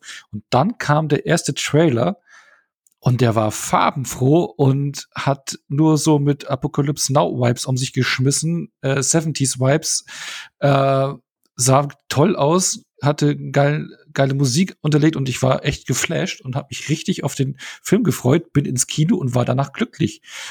Warum war ich glücklich? Weil es halt einfach wirklich ein riesengroßes Monster-Abenteuer-Filmchen ist, was riesig Spaß macht. Sieht verdammt gut aus, hat tolle Effekte, hat kaum Leerlauf, ähm, geniale Bilder. was hat genial kaum Leerlauf, kaum Leerlauf. Der Film ist ganz an Leerlauf. Entschuldigung. Ja, nee, finde find ich, ja, nee, aber ich finde ich finde schon, dass das Tempo ziemlich gut ist. Es ist immer was zu sehen. Wenn du auch mal Kong nicht siehst, siehst du andere Monster und andere Kreaturen auf dieser Insel, die, wo wirklich viele toll designte Figuren drin sind. Allein der Büffel und hast du nicht gesehen. Also finde ich richtig. ja. Der hat mehr Charakter als alle Figuren da drin. Junge, darf ich mal ausreden, Junge? So. Ähm, Genau, also das Ding macht mir einfach Spaß. Ja, äh, den Einwurf bezüglich der Figuren unterstreiche ich, die sind Banane, absolut. Ähm, aber dafür macht der Film einfach so viel Spaß, sieht toll aus. Ich krieg genau das, was ich erwartet habe und was wahrscheinlich René bei Godzilla aus 2014 erwartet hat. Ja, Diese Monstersause. genau, und der, der liefert halt einfach ab und hat halt mit dem äh, äh, 70s Vietnam-Setting hat da halt noch eine ganz spezielle Note drin, ähm, die ja bisherige Monsterfilme finde ich nicht hatten. Also er hebt sich da optisch und stilistisch ab. Und ich bin eh sowieso immer äh, drin, wenn es irgendwie äh, ich bin ein Riesenfan, wenn irgendwelche Abenteuerfilme im Dschungel und auf äh, einsamen Inseln oder sonst irgendwas, bin ich ja eh sofort hooked und ja, hat mich da auch voll gepackt. Und hatte da jetzt auch zum, in der Vorbereitung zum dritten Mal einen Riesenspaß. Krass, aber bevor wir da zu Phils Meinung kommen, mal kurz zu äh, Skull Island, was ich in dem Film ja sehr spannend finde. Da würde mich auch mal eure Meinung interessieren. Wie habt ihr denn im Vorfeld auf den Cast reagiert? Es war ähm, was, wo ich tatsächlich sehr hellhörig wurde, als ich gehört habe, dass ähm, Kong Skull Island gefühlt ein halber MCU-Film ist und Nick Fury, Captain Marvel und Loki gemeinsam mit Fred Feuerstein irgendwie sich auf ein Abenteuer begeben. Wie sah das eigentlich bei euch aus? Hatte euch das irgendwie abgeholt? Hat das das Interesse gesteigert? Ich habe halt gesehen, dass die mitspielen und dachte so, ja, mein äh, Opfer für Kong. Phil, wie war das bei dir? couldn't care less. Also keine Ahnung. Ich glaube, ich, glaub, ich habe ich, keine Ahnung. Ich glaube, ich habe das, ich habe den Cast nicht mal nicht mal gewusst, bis ich gefühlt im Kino war. Habe hab ich überhaupt nicht verfolgt. Gebe ich ganz ehrlich zu. Okay, krass. Wie war denn dein dein erstes Kinoerlebnis? Was was waren denn deine deine Emotionen beim ersten Mal Kong Skull Island? Also ich bin jetzt ein bisschen fair. Ne? Äh, Ono, hat, Ono, hat, Ono, Ono hat äh, viele Dinge gerade gesagt, wo ich auch komplett mitgehe. Also erstens mal, ich mag Jordan Vogt Roberts. Äh, ich weiß nicht, ob ihr mal Interviews mit ihm gesehen habt. Das ist so ein richtig herzlicher Indie-Regisseur. Ne? Der ist mit, mit Herzblut dabei und, und, und, und der richtig, richtig sympathischer äh, Typ. Ähm, ich hoffe, das ist jetzt nicht was, was ich sage, was dann in 20 Jahren, wenn irgendwas rauskommt, ganz schlecht gealtert ist. Ähm, aber mag den an sich total gerne. Ähm, und ähm, saß damals im Kino und, und war halt ständig, also wie jetzt auch nach einem mehrmaligen Gucken, komplett hinhergerissen. Einerseits hat Ono vollkommen recht. Das Ding hat einen geilen Soundtrack. Äh, Kong Skull Island hat richtig geile Bilder. Also wirklich gut. Es ist, ich finde, der ganze Film ist so ein bisschen wirklich so, wie wenn du einem Kind äh, eine Kreditkarte in die Hand gibst und sagst, du darfst alles mal alles einkaufen in diesem Laden, was du willst. Und so ein bisschen fühlt sich Skull Island ein. Also du hast den Indie-Regisseur, der dann, äh, jetzt muss ich gerade kurz schauen, ich glaube, äh, 185 Millionen Dollar in die Hand gedrückt bekommt und sagt, mach mal, mach mal einen Monsterfilm. Ähm, und, und so fühlt sich der Film für mich halt an. Also im einen Moment dachte ich so, yes, geil, geile Bilder. Und dann gibt's halt wieder Entscheidungen und Dinge, die gemacht wurden, wo ich halt echt äh, gedacht habe, oh bitte, bitte, ich will mein Geld zurück haben. Ich, ich ertrag das keine Sekunde länger. Also wirklich, ich hatte wirklich teilweise Schmerzen in diesem Film. Äh, Was war da so für dich der Moment? War das schon, als die quasi ankommen und wirklich dieser, dieser typische Hubschrauberangriff stattfindet? Oder hat's dich da noch gehabt und eher später verlassen, als es auf das Thema Charaktere sich ein bisschen runterbricht? Das ist so ein bisschen, ich glaube, das ist tatsächlich was, da muss ich äh, ähm, ähm, Onno in Schutz nehmen. Das ist was, das ist so ein Problem, das ich einfach persönlich bei Filmen habe.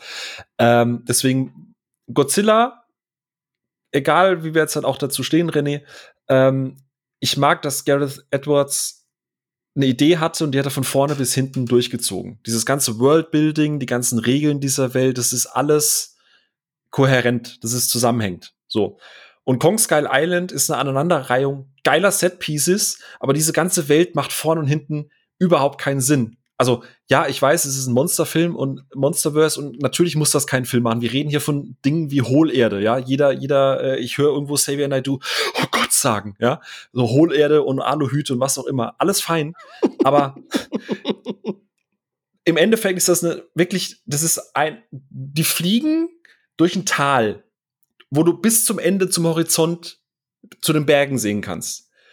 Und mal da blenden wir mal aus, dass die auf einer Insel sind, wo vorher eine Viertelstunde lang erklärt wurde, warum diese Insel von einem Sturm umgeben ist und warum keinerlei Informationen zu dieser Insel sind. Aber auf der Insel gibt's eine Sonne. Und diese Sonne kann alle 30 Sekunden komplett die Tageszeit ändern. Das heißt, die fliegen bei Sonnenaufgang in dieses Tal rein. Im nächsten Shot steht da plötzlich ein, ein, ein Affe, der größer ist als alle Berge um ihn herum, der die komplette Sonne verdeckt in einer Abendrotsonne. Und in der nächsten Szene geht die Kamera wieder in die Helikopter rein und äh, plötzlich ist wieder Morgenröt äh, Morgensonne. Also irgendwie so, so 11 Uhr morgens. Und im nächsten Shot ist dann plötzlich irgendwie die Sonne gar nicht mehr zu sehen.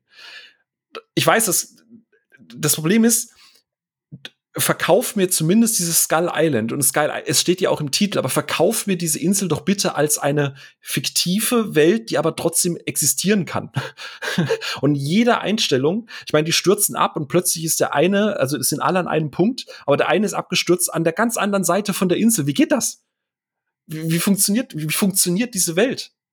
Ja, die, die, ja. Ach, Ach Phil, du tust mir wirklich leid, dass du die Filme nicht Danke. einfach so genießen kannst. Tut mir also echt, also äh, echt schade, dass du dich einfach so einen Film, also du hast mir diese Aspekte schon ein paar Mal gesagt. Ich habe das Ding jetzt schon dreimal gesehen. Äh, ich habe jetzt nicht mehr besonders drauf geachtet, aber mir fällt das einfach nicht auf, weil ich mich einfach nur freue. So, schade, dass du das nicht kannst. Find, ja, tatsächlich bin ich, bin ich beide. Du hast vollkommen recht. Ich würde es auch wirklich gerne. Ich will auch nicht so nitpicking sein. Der Punkt ist einfach der, der Film verschwendet am Anfang eine Viertelstunde darauf zu erklären, warum diese Insel noch niemand erforscht hat und mit den ganzen Stürmen drumherum und wie komplex diese Insel ist und bla, bla, bla und wirft dann alles über Bord, dann scheiß drauf. Dann, dann geh full retard, geh richtig rein und scheiß auf alles. Aber du, du, die, die, die stürzen auf dieser Insel ab ja, an einem weißen Sandstrand, wo du bis zum Horizont wunderschönstes Wetter hast. Wo ist dann dieser Sturm? Dann rennen die ein bisschen in den Wald rein. Äh, und plötzlich stehen die nach fünf Schritten in diesem Wald an einer Klippe, die so tief ist, dass Kong gerade mit den Augen ge äh, gefühlt drüber gucken kann. Einer von diesen Menschen ist so groß wie ein Auge von Kong. Äh, und später ist Kong irgendwie gerade noch so groß, dass er, dass er Brie Larson äh, so auf seiner Handfläche balancieren kann. D das, das, die Größe von Kong verändert sich in jeder Einstellung. Die Welt verändert sich in jeder Einstellung. Gib mir doch irgendwas, wo ich sagen kann, okay, das ist die Welt, das sind die Regeln, danach funktioniert diese Insel. Aber es wird ständig über den Haufen geworfen. Die stehen, die, die, die laufen irgendwo hin, da unten sagen sie, oh, guck mal, da ist das Grab von, von, von Kongs Eltern. Das ist alles saftige grüne Wiese. Dann gehen die runter und plötzlich ist alles braune Erde und, und überall ist Gas. Dann wird gezeigt in einer Einstellung, äh, dass der die, die Zigarette wegschnippt und da explodiert's. Und im nächsten Moment sagt er, get the Flammenwerfer und dann brutzeln die da alles und das Gas ist plötzlich total egal. Der, der, der setzt Regeln auf, die ja auch in, in Camera einfängt, nur um danach die Regel zu brechen. Und, und alles ist scheißegal, was wir gerade davor gesehen ja, haben. Ja, weil es geil ausschaut, Mann. also eigentlich stehst du nicht auf Kriegsfuß mit Kong, sondern auf Kriegsfuß mit Skull Island. Ja, ich meine, hallo, ich meine, Kong, Skull Island wird nicht so geil ausschauen ohne Sonnenuntergang. So, den brauchst du. So. Ja, aber dann, dann, gib mir nicht, dann gib mir nicht zehn Minuten Erklärung mit diesem beschissenen Sturm. Dann ist Who es egal. Cares? Der Sturm ist vorbei. Zack, Sonnenuntergang. Aber dann, letzte, nee, letzte Woche hat hier auch scheiß, viermal ist geregnet und danach die Sonne geschienen. Ist alles möglich. Ja, Ja. du hättest eher fragen müssen, warum ist da kein Regenbogen? Aber, aber, wie, aber wie hat euch denn Mascal Island ausgeklammert, wie man das Biotop findet oder nicht, denn, denn Kong selber gefallen? Es war ja, wenn man mich fragt, jetzt nicht das, das Monster Kong in dem Fall. Ähm, und da werden wir auch später nochmal, glaube ich, einen spannenden Aspekt drauf haben. Ähm, sondern Kong ist ja, finde ich, als neutrale Sicht relativ relatable fast in dem Film. Wie, wie hat euch denn die Figur Kong gefallen, um die es schlussendlich ja in diesem Film als Godzillas späteren Counterpart ging? Ja, er ist halt der typische König der Insel und äh, äh, der Babu da, ne? Also. Ja, ist halt Naffe. Ist cool. Also die Action Ja. ist, also die, die wenn es dann mal rund geht, ist geil. Also wenn der da mal mit Ja, einem ey, es sieht halt auch richtig Ja. gut aus, die Haare von Kong und sonst irgendwas. Es Ja. sieht halt einfach alles mega aus. Das hat mich damals im Kino geflasht und jetzt auch im Rewatch äh, zum zweiten Mal äh, im Heimkino auch. Es sieht halt einfach geil aus und dann der, der, die Songs, die unterlegt sind und äh, die ganzen Kameraeinstellungen und was ich halt auch so wirklich mag, so diese unterschiedlichen äh, Viecher, die dann da auftreten. Also ich habe ja vorhin den Büffel erwähnt oder diese ähm, diese Spinne mit diesen langen beinartigen, äh, äh, wei- äh, baumartigen Beinen da und sonst irgendwas, finde ich halt ziemlich cool. Aber hättest du nicht gerne mehr von denen gesehen? Also ganz Ja, ehrlich, ja. ich finde die Idee geil mit diesem Viech. So, und dann kommt halt plötzlich irgendwie Ja, First-Person-Action-Shooter rein. So, warum kommt das plötzlich rein, das danach nie wieder passiert? Warum, warum findet diese Spinne, warum findet diese Welt danach nie wieder statt? Ja, weil das halt genau nur da funktioniert hat in diesen kleinen Wäldchen, weil du da wirklich diese Stangen und äh, die, kleinen schmalen Bäume hattest, da hat das Element funktioniert. Danach nicht mehr. Und dann geht's weiter. Zack, nächster Spot. Bam. Aber- und dann kommt schon John C. Reilly, der dann da äh, äh, hofft, mal wieder ein Baseballspiel zu, zu gucken. Der für mich übrigens der einzig coole äh, Charakter in den Filmen. ist. Stimmt, stimme ich zu. Der ist, der ist tatsächlich, der ist cool. Aber warum? Und du, und du fieberst doch mit, dass er am Ende seinen äh, äh, Sohn wieder sieht, oder? Ja, da das ist- fieberst du mit. das ist schön. Rest ist egal. Aber warum, warum, warum, warum ist eine Brie Larson, warum, warum ist eine Brie Larson in diesem Film? Warum können wir nicht mehr über diesen Büffel Damit man es aufs Poster schreiben kann. Ich, ich wollte ungelogen sagen, ich kenne dich ja inzwischen auch ein bisschen, Phil. Ich, ich kann mir fast vorstellen, und wie du im Kinosaal gesessen hast, und ich glaube, ich könnte deine Augenrollen bis hierher hören, ähm, wie Brie Larson durch ähm, ja, Skull Island läuft und diese Fotos macht, um diesen ruhigen Moment zu ähm, einzufangen, den ich ganz okay fand. Ich kann mir vorstellen, wenn ich dich so höre, dass dir da, glaube ich, die, die Schnur hochging, oder? Nee, die, die, diese Szene, die du meinst, wo sie diese Leute einfängt, die Kultur, Genau. das ist vollkommen fein. Aber es, es trägt nichts zur Story bei, es trägt nichts zum Worldbuilding bei. Auch später, äh, in, in, in einem späteren Universum, also hier äh, äh, Godzilla vs. Kong. Äh, ja, übrigens, äh, äh, äh, hat, ist überhaupt nicht mehr relevant. Nichts davon ist relevant. Gar nichts. Nichts. Ja, das sind halt nur Namen, die du äh, äh, auf die, aufs Poster klappen Dann lass kannst. sie ja? doch weg. Genauso, warum, warum kann ich nicht einfach noch Kong gegen irgendwie diese, diese Spinne kämpfen sehen? Warum muss ich dieses persönliche Vietnam, warum muss dieser Film plötzlich Ja, Vietnam-Flashback-Drama mit, mit, mit, mit, mit Samuel ist- L. Jackson? Das ist so. Das ist eher Captain Ahab-Syndrom, würde ich sagen. ja, aber das es hat für mich vorne und das hat mir für mich nicht funktioniert. Ja, René, du musst doch fand ich auch. relaten können. Komm.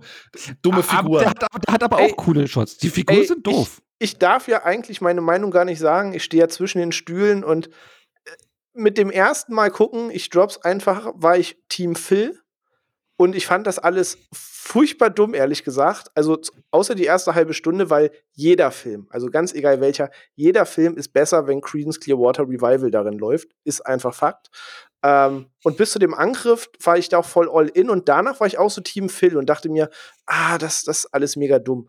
Und dann habe ich den Film vor zwei, drei Monaten nochmal geguckt, einfach weil Why Not? Und ich habe einen überraschenden Spaß damit gehabt, dass wenn ich ganz viele kleine Dinge ausblende, ich einfach denke, ja, okay, da ist irgendwie dieser Affe, da gibt es irgendwie so ein eigenes Biotop, was es hier so auf der Erde nie geben würde. Und weiß nicht, das ist, ich traue es mich kaum zu sagen. Es hat beim zweiten Mal gucken erschreckend funktioniert. Ich kann euch, ich kann euch, ich kann euch beruhigen.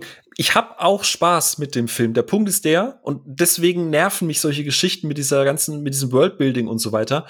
Ich hätte gerne einfach mehr davon gehabt weil ich finde Kong cool, ich finde die Action cool. Da ist, wie gesagt, ich finde Jordan Vogt Roberts hat viele geile Ideen. Ich mag auch seinen, seinen Inszenierungsstil mit diesen vielen Close-ups, dass er, der hat so ein bisschen einen Zack Snyder-Einschlag. Ich mag das alles super gern. Die Action ist geil inszeniert, das ist, das macht alles Spaß. Nur der Punkt ist der, diese ganzen Figuren, die kriegen so viel Zeit für absoluten Nonsens. Also nicht mal so Godzilla-mäßig, okay, ich habe ein persönliches Drama.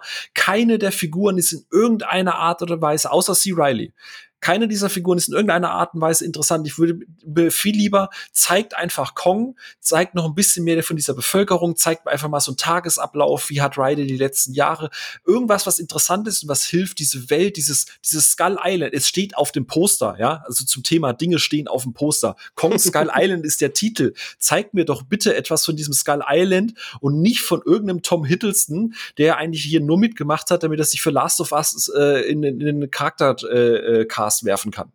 Der hat niemand Man sieht doch Skull Island. Man sieht doch viele, die fahren mit einem Boot rum, die marschieren da irgendwo da rum und da, du siehst dann die Felder, die, die, die Leichen von den Eltern. Wenn du jetzt noch mal, wenn du jetzt noch mal mit dem, wenn du jetzt noch mal mit dem Büffel kommst, ich schwöre. Du siehst den Büffel.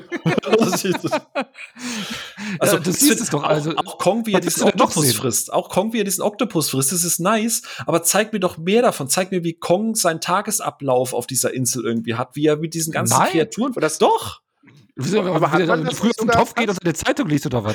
ja, alles ist interessanter als Brie also, Larson, die, die mit, mit Kamera irgendwie einen Stein fotografiert. Entschuldige, sie ist Antikriegsfotografin. Für meinen Empfinder tatsächlich Kong ganz gut rübergebracht, dass er so ein bisschen Hausmeister der Insel ist. Da wird mal das Wasser gesäubert und mal so ein Skullcrawler rausgezogen.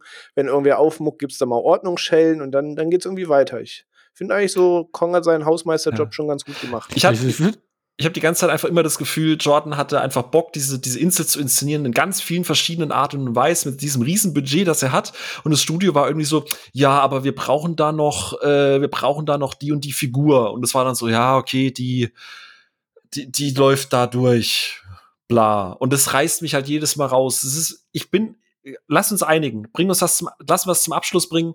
Ich bin bei euch. Action ist geil, Soundtrack ist geil, Inszenierung ist alles geil, wenn denn mal die Action da ist. Aber der Film geht eine Stunde 58 äh, und, und du kannst locker 40 Minuten Charakterscheiße rausschmeißen. Niemand interessiert die Figur von Samuel L. Jackson. Es ist so konstruiert, es ist alles scheiße, es juckt wirklich niemanden. Das ist halt genauso scheiße wie bei Godzilla. also sagen wir mal, Onno findet es Affen geil und Phil findet es ein bisschen affig. Wenn du jetzt noch einen Affen, ich schwöre, wenn du noch einen Affenwitz machst, René. Was? Nein, da wird mich der Affe lausen, wenn ich das machen würde. Dann schlage ich mich bei dem nächsten Thema äh, jetzt gleich äh, auf Seiten von Onno. Du, wei du weißt, weil, Bam, das geht nicht. du wei weil ich, ich, ich halte mich jetzt zurück und ich, ich freue mich jetzt halt sehr über, über äh, das, äh, dass ich jetzt nicht hierüber reden muss, weil mein Puls ist jetzt schon wieder auf 180. Phil, würde ich je abgetroschene Wortwitze machen? Ja, Na gut. Scheiße, stimmt. Denn äh, nur wenige, äh, kurze Zeit, oder war das kurze Zeit darauf? Äh, ähm, zwei, Jahre. zwei Jahre. Zwei Jahre später kam mir dann quasi das Follow-up, äh, nämlich äh, Godzilla 2. Ja? Und ähm, ja, äh, King of Monsters und im Endeffekt sollte ja Godzilla 2 so alles, sagen wir mal, die Kritikpunkte des ersten äh, mit, äh, wir sehen Godzilla so wenig, da ist so wenig Monster-Action, haben sie sich gedacht, weißt du was, Michael Doherty, äh, du kriegst jetzt auch mal wieder, also Michael Doherty hat vorher auch eher so kleine Geschichten gemacht, was ich übrigens super geil vom Studio finde, dass du sagst, du nimmst kleine Indie-Regisseure, gibst denen ein Monster-Budget. Oh Gott, das fange ich auch noch damit an. Fuck. Sorry. Monster-Budget. Pun intended, okay. Der, der, hat vorher Trick or Treat gemacht, einen, einen relativ coolen Horrorstreifen eigentlich und Krampus, den ich wirklich wahnsinnig gut finde. Äh, der erste erste PG-Horrorstreifen, äh, äh der sich eigentlich nach R-rated anfühlt. Ähm, und er hat Godzilla gemacht, aber ähm, ja, ich nehme jetzt mal die neutrale Position ein, aber ich übergebe gerne René das Feld. René, fühl dich frei über 2019 Godzilla King ja, of Monsters. Viel Spaß. Du hast, gesagt, die reichen 30, du hast gesagt, die reichen 30 Sekunden. Ich stoppe. Ey, eigentlich ja, also ich gehe deiner Anmoderation mit. Ich übergebe mich auch gerne, wenn es um Godzilla 2 King of Monsters geht. Ey, wirklich, es ist eine bodenlose Frechheit. Es, ich weiß, ich muss mich erstmal sammeln, damit das überhaupt sachlich wird, damit das eine Struktur hat, aber genau, du hast die Kritikpunkte. Du hast zwei Filme schon bereits gehabt, wo klar war, was mögen die Leute, was mögen die Leute nicht. Und dann bringst du auf ein Papier und sagst, alles klar, ich habe euch verstanden, ihr habt Godzilla, ihr habt Ghidorah, ihr habt Mothra, ihr habt Rodan und es geht jetzt die richtige Monstersause ab.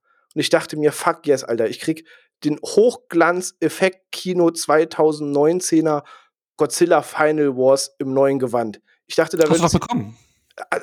Am Arsch hängt der Hammer. Ich habe gar nichts in diesem Film bekommen. Was ich bekommen habe, ist Ökoterrorismus und eine Glaubensvereinigung, der der Meinung ist, die Erde kann nur existieren, wenn wir sie zurück in die Steinzeit befördern. Dann habe ich eine Eleven, die irgendwo zwischen allen Stühlen steht. Ich mag Millie Bobby Brown wirklich, aber dieses Familiendrama, das, das, das brauchst du mir nicht versuchen zu erklären.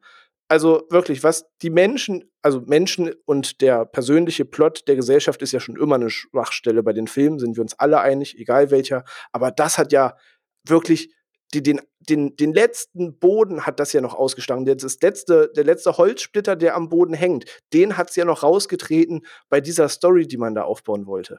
Also, bevor ich da in Rage falle, Onno, das, das, äh, hilf mir. Du, ich weiß, du magst den Film. Ich habe unter Schock und Zit äh, Zittern dein, deine Letterboxd-Review gelesen. Äh, das war ja ein Liebesbrief an das Monsterkino. Also wirklich, wer das nachlesen will, gönnt euch. Erklär mir das. Wie, wie, wie kannst du das so sehen, wie du das siehst?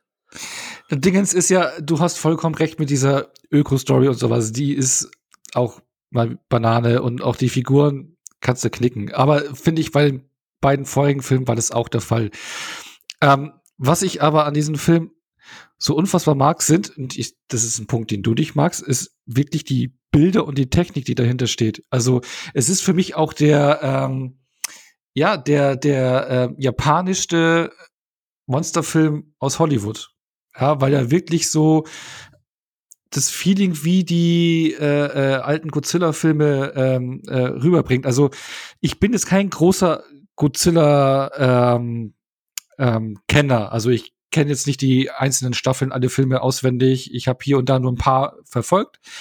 Ähm, aber du hast die Motra-Zwillinge, äh, die da thematisiert werden. Und ähm, du hast, wie du auch schon gesagt hast, all die großen bekannten Monster, die da jetzt endlich auftreten und am Ende auch sich gegenseitig betteln. Und wenn das der Fall ist, sieht es doch einfach nur richtig geil aus. Und er hat richtig tolle Bilder. Wenn Motra zum ersten Mal die Flügel schwingt, leuchtend an dem Wasserfall, sieht mega aus. Und für mich einer der Impact-Momente überhaupt, wenn Godzilla wieder aufersteht, aus dem Wasser kommt, der Originalscore neu eingespielt kommt, und der Schrei kommt, der Strahl hochkommt, da kriege ich Gänsehaut. Das ist mega. Und ähm, auch der Endkampf, mega. Also da bekomme ich das, was ich äh, von einem Monsterfilm erwarte. Es sieht toll aus. Ja, ich weiß, ähm, du störst dich zum Beispiel an dieser Dunkelheit in den Film. Ja, ja. Ah, ja, ja, aber äh, wir, ja, aber für mich sieht es wirklich toll aus und äh, die Effekte und ich, also gerade das äh, äh, Finale catcht mich dann noch mal richtig. Ich meine, jetzt habe ich ihn zum dritten Mal gesehen. Ich muss auch wirklich sagen, ich habe diesmal jetzt auch wirklich Längen verspürt bei diesem ganzen ähm, ja, Öko-Gequassel und bla. Das, das, das, ja, das kannst du wirklich eigentlich auch, auch, auch skippen. Und ich finde es auch schade, dass du manche Einstellungen hast, wo du äh, Kyle Chandler irgendwie, also da Ghidorah und, und Godzilla äh, clashen sich da gerade und dann geht die Kamera auf den Kyle Chandler und dann geht's irgendwie weiter am Ende. Äh, finde ich ein bisschen schade. Danach geht's aber wieder drauf. Ähm, das, also die Momente, ja, haben schon ihre Längen. Ja. Aber wenn's dann ans Eingemachte geht, hat er richtig geile Bilder. Also wenn, wenn Rodan da oben auf dem Berg dann zum ersten Mal äh, äh, äh, rauskommt oder auch Kidora ganz am Ende mit seinen mit den drei Köpfen dann äh, da steht und das sind tolle Bilder und es macht Spaß und mit dem Original Godzilla Score geil. Ja, aber ja, ich das, weiß, ich, ja, das sind ja, ja, vielleicht 15 Minuten in dem zweistündigen 20. Film. Das Also Godzilla Naja, sieht man ja auch noch fast seltener als in Edwards Godzilla. Das verläuft sich ein bisschen, da man dafür die anderen Monster sieht. So, so das schenke ich dem Film. So gibt genug andere Monster, dass Godzilla nicht das, das Omnipräsenzmonster sein muss. Aber ey, ich meine, wenn du eine Banane Geschichte erzählen möchtest, dann hol doch nicht Vera Famiga in den Cast, dann hol da nicht Kyle Chandler rein, dann hol da nicht Millie Bobby Brown rein, dann bau da nicht nochmal Ken Watanabe ein. So, dann, dann lass es auch bei irgendwelchen Leuten, die dich am Ende eh nicht interessieren, aber man versucht das ja, und ich glaube, das ist mit mein größtes Problem, das ja wirklich bierernst aufzuziehen. So, die forschen daran und glauben wirklich, ja, also die Titanen, die müssen jetzt hier unsere Erde zerstören, weil irgendwie hat unsere Menschheit das jetzt verdient und wenn wir jetzt zurück in die Steinzeit befördert werden, wovon irgendwie keiner was von uns hat, dann können wir als Gesellschaft irgendwie wieder golden auferstehen. Ja, aber das Und- ist doch ein, das, das, das, ist klar ein ausgelöschtes Ding, aber was ich, das ist so wie so ein Thanos-Move, ja. So, ich muss jetzt mal hier das Zeug wieder äh, äh, restarten, damit das Ding wieder funktioniert. Ja, aber das, das kann man doch keinen von denen abnehmen, wenn die da irgendwie an Monstern forschen und sagen, nee, das, das, das müssen wir jetzt alle einreißen. Wir haben als Gesellschaft verloren. So, ey, wir haben in unserer realen Welt selbst als Gesellschaft verloren. Dennoch komme ich nicht auf die Idee, dass vielleicht Titanen unsere komplette Existenz einreißen sollten, bis wir wieder aus der Ursuppe kriechen. Also, also sorry, und das wird ja mit so einem Pathos wirklich dargestellt. Und dann wollen sie ja auch noch, dass du mit, oh, ich weiß leider nicht mehr, wie sie heißt, Dr. Emma Russell, die Rolle von Emma Famiga, äh, Miga, sie wollen ja sogar, dass du am Ende mit ihr mitfieberst, wo ich mir denke, ey, von mir aus wird viermal zertrampelt von dem Monster, von mir aus soll er die, Ja, die, die Also- nervt wirklich, ja. Ja, also sie, die, die, da gebe ich dir auch vollkommen recht, aber für mich überwiegen dann wirklich die Momente. Ich habe jetzt auch beim Rewatch gedacht, so, ja, hm, äh, äh, war nicht mehr ganz so euphorisch, aber wenn dann das Finale ansetzt, dann bin ich wieder all in und dann freue ich mich einfach. aber im Finale Ich- und läuft auch ja nur diese- Millie diese- Bobby Brown die ganze Zeit weg und im Hintergrund kämpfen irgendwie Monster. Nein, da siehst du schon mehr. Und auch wenn dann Godzilla wieder, wie gesagt, den Moment, wenn Godzilla wieder aufersteht oder Mothra zum ersten Mal, also das sind für mich tolle Momente und die reißen es raus. Weil wenn ich King of Monsters, wenn ich sehe, was da für Monster am Start sind, dann will ich da die Monster-Action sehen und ich krieg sie geliefert und die machen mir Spaß. Ich möchte natürlich an der Stelle als absolut neutrale Person, die Natürlich. diesen Bereich Neutral. hier durchmoderiert, kurz einen Punkt oder einfach, ich, ich mache ein paar random Facts. So einfach, ich lasse sie auch unkommentiert. Blau, Matsch, Kontrast. Screen Time Breakdown. Godzilla 2014. Godzillas Screen-Präsenz 9 Minuten 29, was knapp 8% der Runtime sind. Godzillas Screen-Präsenz in King of Monsters 9 Minuten 53, was auch knapp 8% der Runtime sind. Das heißt, also wenn man ins Detail geht, ist Godzilla auf die Länge des Films sogar 0,2% weniger sichtbar als in Godzilla von Gareth Edwards. Ja, aber dafür hast du andere Monster am Start. So, aha, auch ein interessanter Bobby Punkt. Brown, Vera Famiga. So, Male, also äh, Godzilla, Male Muto und Female Muto äh, sind zusammen knapp 16 Minuten und äh, äh, nee, Quatsch, Entschuldigung. 13 äh, Female ist siebeneinhalb Minuten, Male ist knapp sieben Minuten zu sehen, also knapp so um die, die, die 14, 15 Minuten. Äh, Mothra, Rodan, King Ghidorah und Random sind äh, im Schnitt knapp 22 Minuten. Also du hast 16 Minuten in Godzilla, alle Monster, zu 22 Minuten, alle Monster. Der Punkt ist aber der, King of Monsters hat eine längere Runtime. Das heißt, alle Monsters sind bei Gareth Edwards knapp 14% der Screentime zu sehen und in King of Monsters knapp 17%. Das heißt, die effektive Sichtbarkeit der Monster bewegt sich im Sekundenbereich. Ich möchte diese Information hier stehen lassen und ihr beide dürft an der Stelle wieder übernehmen. Ja, dafür knallen die Monstermomente aber halt auch richtig rein und haben tolle Momente und tolle Bilder. Das Einzige, was da reinknallt, ist halt wirklich der Blitz am Himmel. Also, ich meine, wir haben schon über Zack Snyder hier gesprochen vor einigen Wochen. Ich bin auch der letzte Mensch, der sich über Hart-Kontrastbilder echauffieren möchte aus, wir machen aus ganz dunkel mal ganz hell. Und es gibt diese ein, zwei Shots, wo Godzilla so ein bisschen gerade unter Ghidorah liegt und der Blitz auffällt und du siehst diese drei Köpfe. Und wenn du das jetzt so einfach so Freeze machen würdest und sagst so, das ist unser Wallpaper oder so, dann sagst du, ja, ist ein geiler Shot. Aber der gesamte Kampf geht ja so. Dunkel, hell, dunkel, hell. Eine linke, eine rechte. Hm, wie stellen wir Action dar? Ja, ich weiß nicht, wie choreografieren wir die Monster? Ja, lass regnen, mach noch dunkler, lass die schreien, mach so einen Blitz rein, dann, dann sieht das hier richtig episch aus, obwohl eigentlich hier gar nicht viel passiert. Und so dieses Gefühl hatte ich. Ich habe da kommen wir auch schon bei Godzilla vs. Kong zu, was so Kampfchoreografie angeht, auch wenn das ein Monsterfilm ist. Ich habe eben nicht einmal das Gefühl, wie dieser Kampf da wirklich abläuft. Und wenn es dann mal anfängt, dass es sich kurz fängt, dann sehe ich fünf Minuten, wie irgendwie Millie Bobby Brown wegläuft, dann sehe ich, wie sie sich im Haus versteckt, dann sehe ich, wie bei einer Monsterattacke ein ganzer Stadtteil einkracht, aber die Badewanne, in der sie sitzt, bleibt heile, weil es Monsterkeramik ist. So. Also, nee, nee, wirklich. Das, ich, ich möchte das mögen und eigentlich, ich glaube, das ist das, was mich so sauer daran macht. Eigentlich hat dieser Film alle Stellschrauben, dass ich ihn lieben müsste. Und ich hasse ihn mit jeder Faser seines Seins. Von, von, von früh bis spät, von Anfang bis Ende. Von blau zu matsch, über Blitz zu dunkel. Der Rhythmus, der sich den gesamten Film die Klinke in die Hand gibt. Ein schönerer Blaufilter als im ersten Twilight-Film. Ähm, nee, nee. ich, okay, der Connect ist hart. I, I can't, I can't. Sorry. Ja, aber, aber ich, ich, ich, ich sehe die Probleme auch, aber ich kann sie halt verzeihen, weil ich sehe sie auch in den anderen Monsterfilmen, da ist ja auch äh, sonst nicht viel mehr Substanz da am Start und ich, aber das ich macht es ja nicht besser. Nein, doch, nein, ich sag nein, wir haben ja eh generell gesagt, bei Monsterfilmen, da ist ja nicht viel von den Figuren und Geschichte ist ja eh immer, immer, immer ne? schwierig. Ne? Ja, ist immer schwierig und ähm, also ich finde schon, dass am Ende auch der Endkampf zwischen Ghidorah und, und äh, Godzilla äh, gut aussieht und auch gut choreografiert ist, wenn die beiden aufeinander zurennen und und und äh, was weiß ich, die Stadt zu Bruch geht und also für mich hat das schon einen Impact. Ähm, wenn auch der Kopf danach wächst und dann auch äh, äh, Motra dann am Ende kommt und dann die Wiedergeburt und äh, Ach, die Wiedergeburt. Hat, ja, das sind für mich trotz alledem, das sind doch auch die Kämpfe, wie man sie aus den Ur-Godzilla-Filmen eben kennt und auch äh, äh, äh der Aufbau und und ich meine, bei den Ur-Godzilla-Filmen war es ja auch so, da hast du auch nicht viel Screen-Time von Godzilla. Ja, aber da war das Licht da war auch, beim Kampf. Ja, nein, nicht immer. Du hast auch sehr, viele der Endkämpfe sind auch nachts in der großen äh, City gewesen. Ja? Ähm, und du äh, hast da auch ganz viel äh, Story-Geschwurbel vorher gehabt, ja, was auch nicht mega immer durchdacht war und am Ende dann einfach nur diesen Final Fight.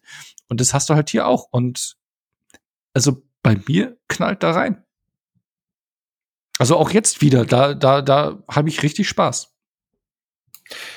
Puh. Ja. Das, das, das, okay. das muss sagen. Also ich, ich freue mich von aus tiefstem Tu ich dir jetzt leid, Phil?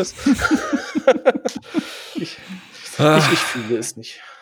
Also ich hätte tatsächlich gerne wirklich, Ono, die, die, einfach diese, diese, diese Freude bei dir, weil ich kann, ich höre aus deiner Stimme heraus einfach, dass dir dieser Film so viel gibt und ich, ich, ich höre da so viel Herz auch einfach raus. Und ich, ich würde einfach gerne sagen, verdammt, jetzt, jetzt hast du mir die Augen geöffnet. Aber das Problem ist, selbst mit, selbst mit geöffneten Augen ist das halt immer noch eine braunmatschige Tapete. Also, das ist ja. Also, er ist nicht so dunkel wie Alien vs. Predator 2. Ja, gut, okay, das ist ja jetzt, Whataboutism, oh. oh. Aber apropos, apropos Versus, gell? Apropos Versus, ja genau. Aber all diese Filme äh, konglomerieren sich ja am Ende. Alles das, all dieser Leidensweg. Und ich finde, das Schöne ist ja, und da interessiert mich dann auch mal hier äh, bei den Menschen, die uns hier äh, an, also es gibt ja tatsächlich Leute, die sich äh, hier äh, unsere Podcasts anhören. Ähm, und danke an der Stelle dafür. Ihr werdet tatsächlich immer mehr. Das äh, freut uns. Und äh, man sieht ja jetzt schon bei uns dreien, du hast, du hast drei Filme, die komplett unterschiedlich wahrgenommen werden, mit unterschiedlichen äh, äh, Erwartungshaltungen, mit unterschiedlichen, äh, ja, mit unterschiedlicher Aufnahme, mit unterschiedlichen äh, Ausgang auch, was man vielleicht bekommen hat. Äh, und es ist ja alles das, all dieser Leidensweg oder all dieser, dieser, dieser Weg in die Freude, äh, konglomeriert ja jetzt in dem Film, der gerade läuft und an der Stelle, wir werden nicht spoilern. Wir haben uns im Vorfeld schon mal unterhalten. Äh, es gibt ein, zwei gerade für Fans große Momente in äh, Godzilla vs. Kong.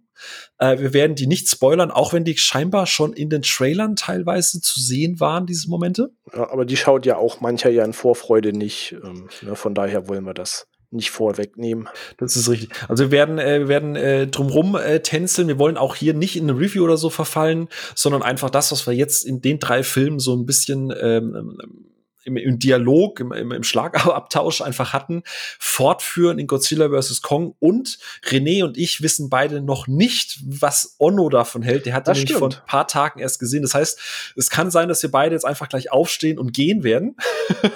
Es wird eine authentische Live-Reaction. Das wird tatsächlich authentisch. Wir haben hier nichts vorbereitet. Wir wissen nicht, was Onno dazu sagt. Deswegen würde ich einfach mal sagen, René, vielleicht, vielleicht fangen wir beide einfach mal an und, Mhm. und, und äh, schauen dann einfach mal, was, was, was äh, Onno äh, ähm, ähm, dann am Ende vielleicht zu sagen hat. Also, René, wie fandest du denn Godzilla vs. Kong? Ja, ähm, ich muss kurz ausholen, was auch meine Erwartungshaltung nämlich zu dem Film anging. Ähm, ich habe nämlich tatsächlich im Vorfeld nichts erwartet. Ich habe mir den ersten Trailer, wie ich in unserem Vorgespräch von mitbekommen habe, auch scheinbar wirklich nur überflogen innerlich. So raus war ich aus der Thematik schon. Und ich kann ganz spoilerfrei frei von der Leber raus sagen, ich finde ihn richtig geil. Also dieser Film gibt mir alles, was ich mir seit dem ersten Pacific Rim aus diesem ganzen Pool gewünscht habe. Was ich mir von Pacific Rim Uprising gewünscht habe. Was ich mir von einem Rampage gewünscht habe. Was ich mir von den Monsterverse-Filmen, über die wir sprachen, gewünscht habe. Alles das, was mir da gefehlt hat, gibt mir rund um dieser Film aus ganz vielen Gründen, die wir vielleicht nachher noch ein bisschen umtänzelnd anreißen. René, jetzt hatten wir, jetzt hatten wir so schön drauf hingearbeitet auf Godzilla vs. Kong. Jetzt reden wir über so schön viel Spaß. Musst du unbedingt Pacific Uprising? Muss, wirklich? Wa- Warum musst du das jetzt erwähnen? Weil, Ja. und das ist eine ganz wichtige Formel, ein Höhepunkt kann dann richtig glänzen, wenn es vorher richtig low war. So, du brauchst diesen Kontrast, damit der Stern noch höher steht und strahlt. genau. Äh, vielleicht ganz kurz noch eine kleine Info. Äh, es wird trotzdem diese, äh, bei Godzilla vs. Kong ist ganz, ganz viel äh, anders gemacht worden. Ähm, das Einzige, was geblieben ist, es ist wieder ein Indie-Regisseur. Es ist Adam Wingard. Ähm, der hat unter anderem den, wie ich finde, und ich glaube, Ono, da bist du auch bei mir, äh, You Are Next gemacht, der äh, äh, so, so klassischer Slasher, der, den ich tatsächlich sehr, sehr, sehr geil fand. Ja, der war ganz nett, ja. Ja. Der hat unter anderem noch VHS, VHS 2 und The Guest gemacht, das Blair Witch Remake. Ja, also äh, kommt eher aus dem Horrorbereich, der gute Mann. Ähm, hat jetzt und hat für diesen Film tatsächlich das geringste Budget bekommen für die ganzen Monsterverse-Filme, nämlich nur, also nur in Anführungsstrichen, 155 Millionen. Ja. Ähm, ist damit deutlich unter Skull Island, der 185 Millionen bekommen hat, oder auch King of Monsters mit 170 Millionen, also deutlich weniger das Budget. Und er hat in dem ganzen Monsterverse-Universum die mit Abstand kürzeste Laufzeit. Ich glaube, es sind nur ähm, 113 Minuten, also nicht mal unter zwei Stunden. Und er sagt auch selber ähm, in einem Interview, ähm, äh, dass er aktiv dafür gestimmt hat, diesen Film unter zwei Stunden zu machen, weil wa was würde man tun, um die Zeit zu strecken? Man würde mehr Menschen reinbringen und keinen interessieren die Menschen. Äh, und damit disst er vielleicht auch so Aussage. sehr sympathische Aussage. Genau, das zum Hintergrund. Und ansonsten stimme ich ähm, ähm, René tatsächlich sehr, sehr, sehr, sehr zu. Äh, für mich auch mit Abstand der deutlich beste Film von dem ganzen Monsterverse. Ähm, ich finde, der Film hat weiterhin auch Schwächen, aber der bringt mir so ein Gefühl zurück, dass ich jetzt, jetzt, jetzt äh, René, jetzt musst du leider raus, es müssen Onno und ich reden, weil wir sind die Älteren hier. ja, ich mach mich schon mal Bettchen fein hier. die geben mir ein bisschen was zurück, was so diese Blockbuster Ende der 90er, Anfang 2000er so ein bisschen gemacht haben. So dieser Was ich eine hier auch Blockbu- nicht mitbekommen habe. Durftest, warst du da nicht noch im Kindergarten? Ich weiß gar nicht. Durftest du das schon gucken, die Filme denn? Ich habe sehr Release Na Blade gesehen, mein guter Freund. Aber, aber welche Blockbuster meinst du jetzt dann speziell? Welche, Spe äh, welche Blockbuster Ende der 90er meinst du da speziell? Ach, äh, äh, du, äh, von mir aus irgendwie äh, die Mumie. Ja, so, so, äh, oder die, die, der erste X-Men-Film, oder äh, also warum ich das sage, ist, der Punkt ist, du hast King, Godzilla King of Monsters, hast aber äh, 80% des Films alles, nur nicht Godzilla King of Monsters. Du hast Godzilla, aber halt 80% des Films nicht Godzilla. Ja, und ich weiß, ich diskreditiere meine Aussage am Anfang gerade selber. Der Punkt ist, du hattest früher Filme wie Gladiator und du bekommst den Gladiator. Du hattest die Mumie und der Film geht um die Mumie. Du hattest den X-Men und der Film geht um die X-Men. Du hattest Gone in 60 Seconds und du hattest Nicolas Cage. So. Ja. Ähm, Also du hast halt Also ich das. dachte, du, ich dachte, du, hast nur 60 Sekunden gedacht, dann kommt aber. Film vorbei. Titel deines Sexdates. ähm, du hattest Nicolas Cage, Angelina Jolie. So, du hast halt das bekommen, was halt auf dem Poster drauf war. Und, und ich finde, Godzilla vs. Kong ist genau das. Du siehst auf dem Poster, du liest auf dem Poster das, was du im Film bekommst. Und das sagen auch, äh, blöd gesagt, mal die Zahlen. Ähm, weil äh, knapp 40 Minuten, also knapp 35 Prozent der Runtimes sind nur Monster-Action. Ja? Mit allen Monstern, die im Film vorkommen. No Spoiler. Ja? Ähm, das ist halt, also ich sag mal 35 Prozent zu 17 Prozent. Ist ein Ja. Unterschied. ist bei, bei deutlich, bei 30 Minuten fast kürzerer Laufzeit. also, ne? Ja, also So. es sind auch so viele schöne Punkte in dem Film. Also ich bin gerade innerlich am Tänzeln, was darf man sagen, wo bringst du eine Wertung ein, wo nimmst du zu viel vorweg. Aber was man, glaube ich, spoilerfrei sagen kann, was ich dem Film sehr hoch anrechne und was mit ähm, in meine Wertung geht, ist einmal das Thema Kampf und Darstellung des Kampfes, wie, wie nachvollziehbar diese Action in diesem Film ist, dass ich in jedem Shot kann ich einfach nachvollziehen, was genau da gerade passiert und das in jeder Kampfszene dieses Films. Und zum anderen, wo ich glaube ich auch nicht zu viel vorwegnehme, ist, er hat seine realen Storyplots, er hat sogar so gesehen ähm, mehrere, die dual stattfinden. Ähm, aber dieser Film nimmt sich bei weitem nicht so ernst, wie es ähm, ja die anderen drei Filme taten. Also Kong war ja noch fast der selbstironischste von allen und selbst der meinte es ernst. Aber die anderen beiden Godzilla-Filme, wo ich vorhin noch meinte, das nimmt sich halt wirklich bierernst. So, da nimmt er auch in dem, in dem realen Plot, nenne ich es mal, einfach ein bisschen Abstand von und das fand ich sehr, sehr erfrischend. Ja, absolut. Und vor allem der größte Kritikpunkt, den ich ja bei den ganzen Filmen vor, vorweg hatte, auch du teilweise, René, äh, die Menschen. Äh, es gibt einen emotionalen, menschlichen Anker in dem Film. Äh, das, äh, was ja auch so ein bisschen, ist das jetzt Spoiler? Sie, sie ist ja, glaube ich, gefühlt in, in Es kommt drauf an, wenn man sich ein bisschen beschäftigt mit, kann man, glaube Ja. ich, anreißen, ist es so eine, so eine King Kong-Schwenk in die Vergangenheit. ja. Ein schöner Sie- Fan-Moment. Ja. Genau, sehr schön reingearbeitet, auch weil, weil, weil äh, sie äh, von den Wahrnehmungssinnen äh, so ein bisschen eingeschränkt ist. Herz und Seele dieses Films. Ähm, reicht, hat aber auch jetzt nicht die meiste Screentime, funktioniert komplett. Und alle anderen menschlichen Figuren sind nur da, um zu sagen, wir machen jetzt das. Und wenn sie gar keinen Purpose mehr haben, werden die auch konsequent ausradiert. Also wirklich wortwörtlich. So. ähm. Also die Figuren, die da sind, sind wirklich rein nur da, um zumindest so ganz grob zu erklären, warum man jetzt von da nach da geht. Aber es ist keine Dialogzeile zu viel. Es ist wirklich nur, hallo, ich bin X, ich mache Exposition. Hä, da kommt auch nicht warum oder erklär mir das, sondern wir müssen jetzt Nee, das machen. Okay, machen wir. Ab dafür Eben, und es weiter geht's. einfach die Handlung voran und sei es, damit der Schauplatzwechsel logisch ist oder so genau. Es macht einfach sein Nötigstes und das funktioniert. Ja. Ich würde jetzt an der Stelle, also beide äh, Fan, oh no. Ich bin gespannt. Onno. Ja, ich habe den Film auch gesehen. Ja, Tag. Hi. Hi. Also bei einem muss ich euch widersprechen.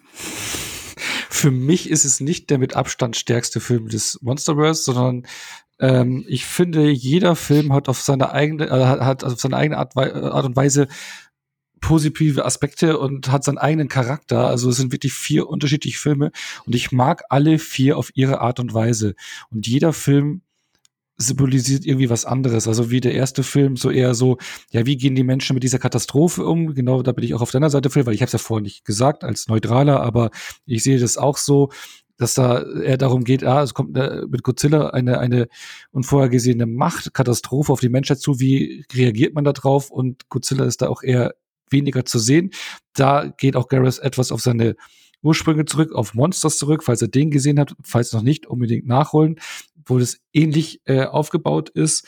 Dann hast du mit Kong Sky Island so irgendwie so die, die für mich Partykanone, ne? äh, der einfach äh, nur Spaß macht und toll ausschaut. Dann hast du mit äh, King of Monsters so den für mich japanischsten Film des Monsterverse, der, wo du einfach merkst, ähm, was Dorothy für ein riesen Godzilla-Fan ist und Anleihen aus dem Universum holt und einbaut und da, finde ich, was Tolles draus bastelt. Und dann hast du jetzt ähm, Godzilla vs. Kong, der die beiden Monster aufeinander zutreten, äh, äh, zutreten oder halt aufeinander äh, gegeneinander kämpfen lässt und das noch verbindet mit einem längst vergessenen Genre, so wie dieses, äh, ich will da jetzt nicht so viel vorwegnehmen, aber wir hatten ja vorher mal die 60er, 70er Jahre. Damals gab es auch so ein Abenteuergenre, was es damals dass, dass man damals auch gerne geguckt hat und äh, ja, auch ähnliche Effektarbeit hatte und was man auch sonntags gerne geschaut hat. Diese Vibes nimmt er auch auf, mit aber für mich einer komplett hanebüchenen, freidrehenden Story. Also, ähm, wer die ähm, Ökoterroristen, den King of Monsters kritisiert, muss da jetzt auch da den Bösewicht oder was auch dahinter steht. Äh, was? Ähnlich. Hat, hat ja, ist für gesagt. mich. ist für mich auch ähnlich. Äh, nee, komm, wir äh, gehen. Drüber. Nee, Nein, das, das, das, das, hat er nicht gesagt. ist für mich ähnlich, äh, äh, äh, ja, nicht doof, aber ähnliche Kerbe, ne? So, also der ganze Plot und sowas, wie es dann auch zu den äh, Kampf gegen die beiden kommt und bla, finde ich schon so ein bisschen. Hm. Oh, ah, ja, na, das ist, ist so meine Meinung. Äh, ich will ja nicht zu viel verraten, Mensch, ja. Aber ähm, wenn die beiden dann aber aufeinander treten, ja, dann sieht es richtig geil aus und ist auch definitiv besser choreografiert als wie in King of Monsters. Und gerade das Finale haut richtig rein. Ähm, ja, das macht dann schon richtig Spaß und er liefert halt das, was der Titel sagt. Und da gebe ich auch dem Phil recht heute mal. Ja. Oh, es ist so gemein, weil ich weiß genau, was du meinst und wir dürfen ja. nicht drüber sprechen. Das ist, das, Ah, es ist so fies. Ach, wir, wir, dürfen schon, aber der Punkt ist halt einfach der, es ist gerade wahnsinnig schwierig, diesen Film zu sehen. Ja, und ähm, es, ich, ich hasse auch so dieses Rumgedruckse um Spoiler und so weiter. Ja, der, Punkt ja, ist, der, Punkt ist, einfach der, wir, wir befinden uns gerade, was HBO und, und, Sky und diese ganze Geschichte angeht, halt wirklich wieder in der Steinzeit. Also im Prinzip brauchst du nicht irgendwie Monster oder Titan auf die Welt zu, loslassen. Du musst einfach nur HBO und Sky, äh, Sky Deutschland auf die Welt loslassen und du bist halt wieder in der Steinzeit. Ja, aber der Punkt ist halt, dass Warner den halt ins Kino bringen will und da gehört er halt auch hin. Und das ist für mich der größte Kritikpunkt an den Film, ist, dass ich den nicht im Kino gesehen habe. Weil da gehört er hin. Ich will ihn auf der großen Leinwand sehen und dann noch mal genießen. Und ich glaube, dann kann ich ihn auch besser wertschätzen und genießen, weil die anderen Filme habe ich im Kino gesehen zum ersten Mal und da wummst es halt auch richtig. Das fand ich jetzt hier schade, das hat mir gefehlt. Aber ja, er liefert das ab, was der, äh, also ich mochte ihn, aber was ich damit letztendlich sagen ist, will, ist für mich sind alle vier Filme ungefähr auf ein Level. So, jetzt das hat er nicht gesagt, kommt gleich mal nicht. Ne? Aber das ist gerade oben ja, nicht mehr meine Tonspur, weil ich schweige, dass meine Sinuskurve. Nein, aber ich habe mit allen Filmen auf ihre Art und Weise Spaß und ich kann die Interpretation, die die Regisseure da aus dem Thema rausgeholt haben, kann ich nachvollziehen und greifen und äh, äh, für mich zu etwas Unterhaltsamen formen und einen Spaß dran haben. Ich muss jetzt, ich muss an der Stelle, also ähm, bei allem, bei allem, was wir uns jetzt hier auch um die Ohren geschlagen haben oder so, da muss ich tatsächlich sagen, äh, da gebe ich Ono wirklich recht. Ähm, ganz im Ernst, dieses Monster-Univers ist das inkonsistenteste in, in, in was? In, inkontinenteste äh, äh, Universum, das ist, glaube ich, bisher auf die Inkontinenteste wäre jetzt der, wow, der nein. Joke, der Joke zum Franchise. Zack Snyder bedankt sich bei dir gerade. Ja, ja, genau. äh, äh, genau, äh, wie klingelt ein großer Affe? King Kong, genau. Äh, nee, ähm, dass du halt wirklich du im ersten Film in Godzilla kämpfst du mit Panzern und Atombomben und alles und jetzt plötzlich hast du irgendwelche fliegenden Spaceships und Hemps in der ja, hohen Erde. Also, ja, ja, oh, Finde ich, ja, find ich aber das nice. wollte ich nicht sagen. Ist okay. Ja. Ist okay. Nein, ja, das war für mich, was mich so ein bisschen, ja, war gut, ja. Ja, also ja, aber der Punkt ist, du hast, ich finde den Ansatz, vier Indie-Regisseure mit einem Großprojekt zu beauftragen, riskant. Es hat, wie man gehört hat, glaube ich, bei allen von uns unterschiedlich gut funktioniert. Ähm, aber ich muss tatsächlich zustimmen, auch wenn ich Kong Skull Island zum Beispiel nicht mag. Und deswegen war es mir auch so wichtig zu betonen, dass ich den Regisseur an sich mag, dass ich auch vieles von seiner Inszenierung richtig, richtig gut finde. Nur halt, das ist noch so ungebändigt. Deswegen diese, diese Analogie mit dem Kind im, im Kind, also im, weißt du, damals dieses bei Toys R Us, dieses, dieses Spielzeugrennen, wie hieß das? Äh, was im Fernsehen lief, wo die Kids quasi alle Spielzeuge ein, äh, äh, einpacken durften.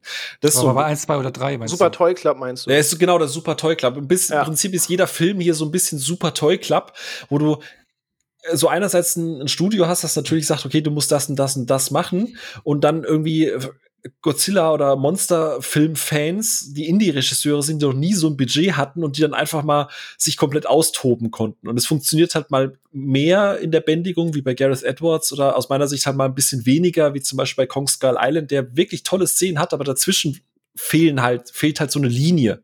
So eine, so eine, der, der fühlt sich nie stringent an, genauso wie dieses ganze Universum. Aber ich muss auch nur zustimmen.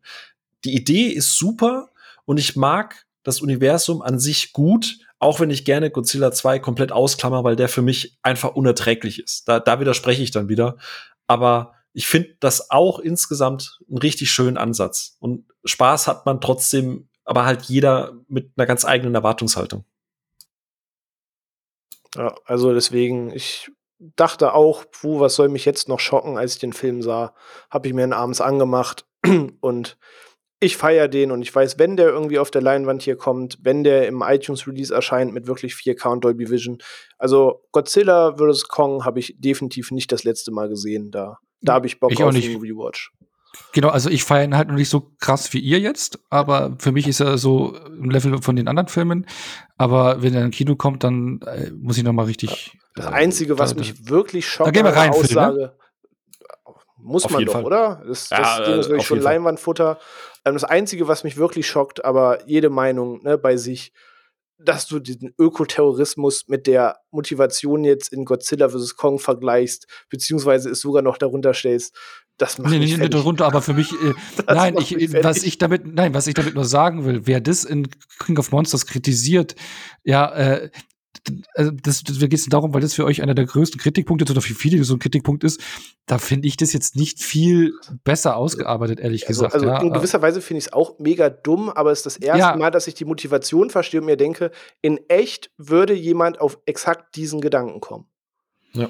Vor allem, es ist halt, der Unterschied ist halt die Ernsthaftigkeit. Ne? Also, die verkaufen ja wirklich, oh, mein, mein also in, in- in King of Monsters dieses, oh, wir haben unseren Sohn verloren, dafür müssen jetzt x Milliarden Menschen sterben. Yay! Und das ist halt bierernst und nimmt 80 Prozent des Films ein. Und hier ist halt Motivation X und die nimmt halt gefühlt so fünf Minuten des Films ein und die hatte dann auch eine entsprechende Konsequenz und dann ab dafür.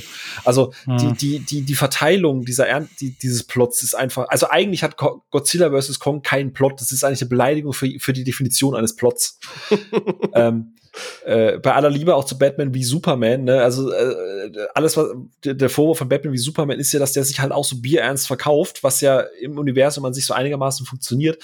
Aber Godzilla vs. Kong ist einfach, okay, Fokus ist auf, ich meine, ich glaube, 20 Minuten im Film und es beginnt der erste große Fight und der ist richtig geil. Das ist nicht nur so ein Teaser, da geht's all in, da gibt's, da gibt's Body Slams, da gibt's aufs Maul, da gibt's, da gibt's, äh, äh, also da gibt's alles. Mit Es Wasser. ist, schön, es ist schön anzusehen auf jeden Fall. Und ich glaube, da sind wir uns alle einig. Ähm, ich sage, wir hatten das Glück, ihn schon sehen zu können, da man ja HBO Max über Umwege sich ja holen kann. Wenn man jetzt darauf wartet, dass der Film ins Kino kommt, dass man darauf wartet, dass doch Warner das Zugeständnis macht und sagt, hier Sky, ähm, bitteschön, wir machen es über Justice League, weil wir wissen einfach nicht, wann wir aufs Kino setzen können.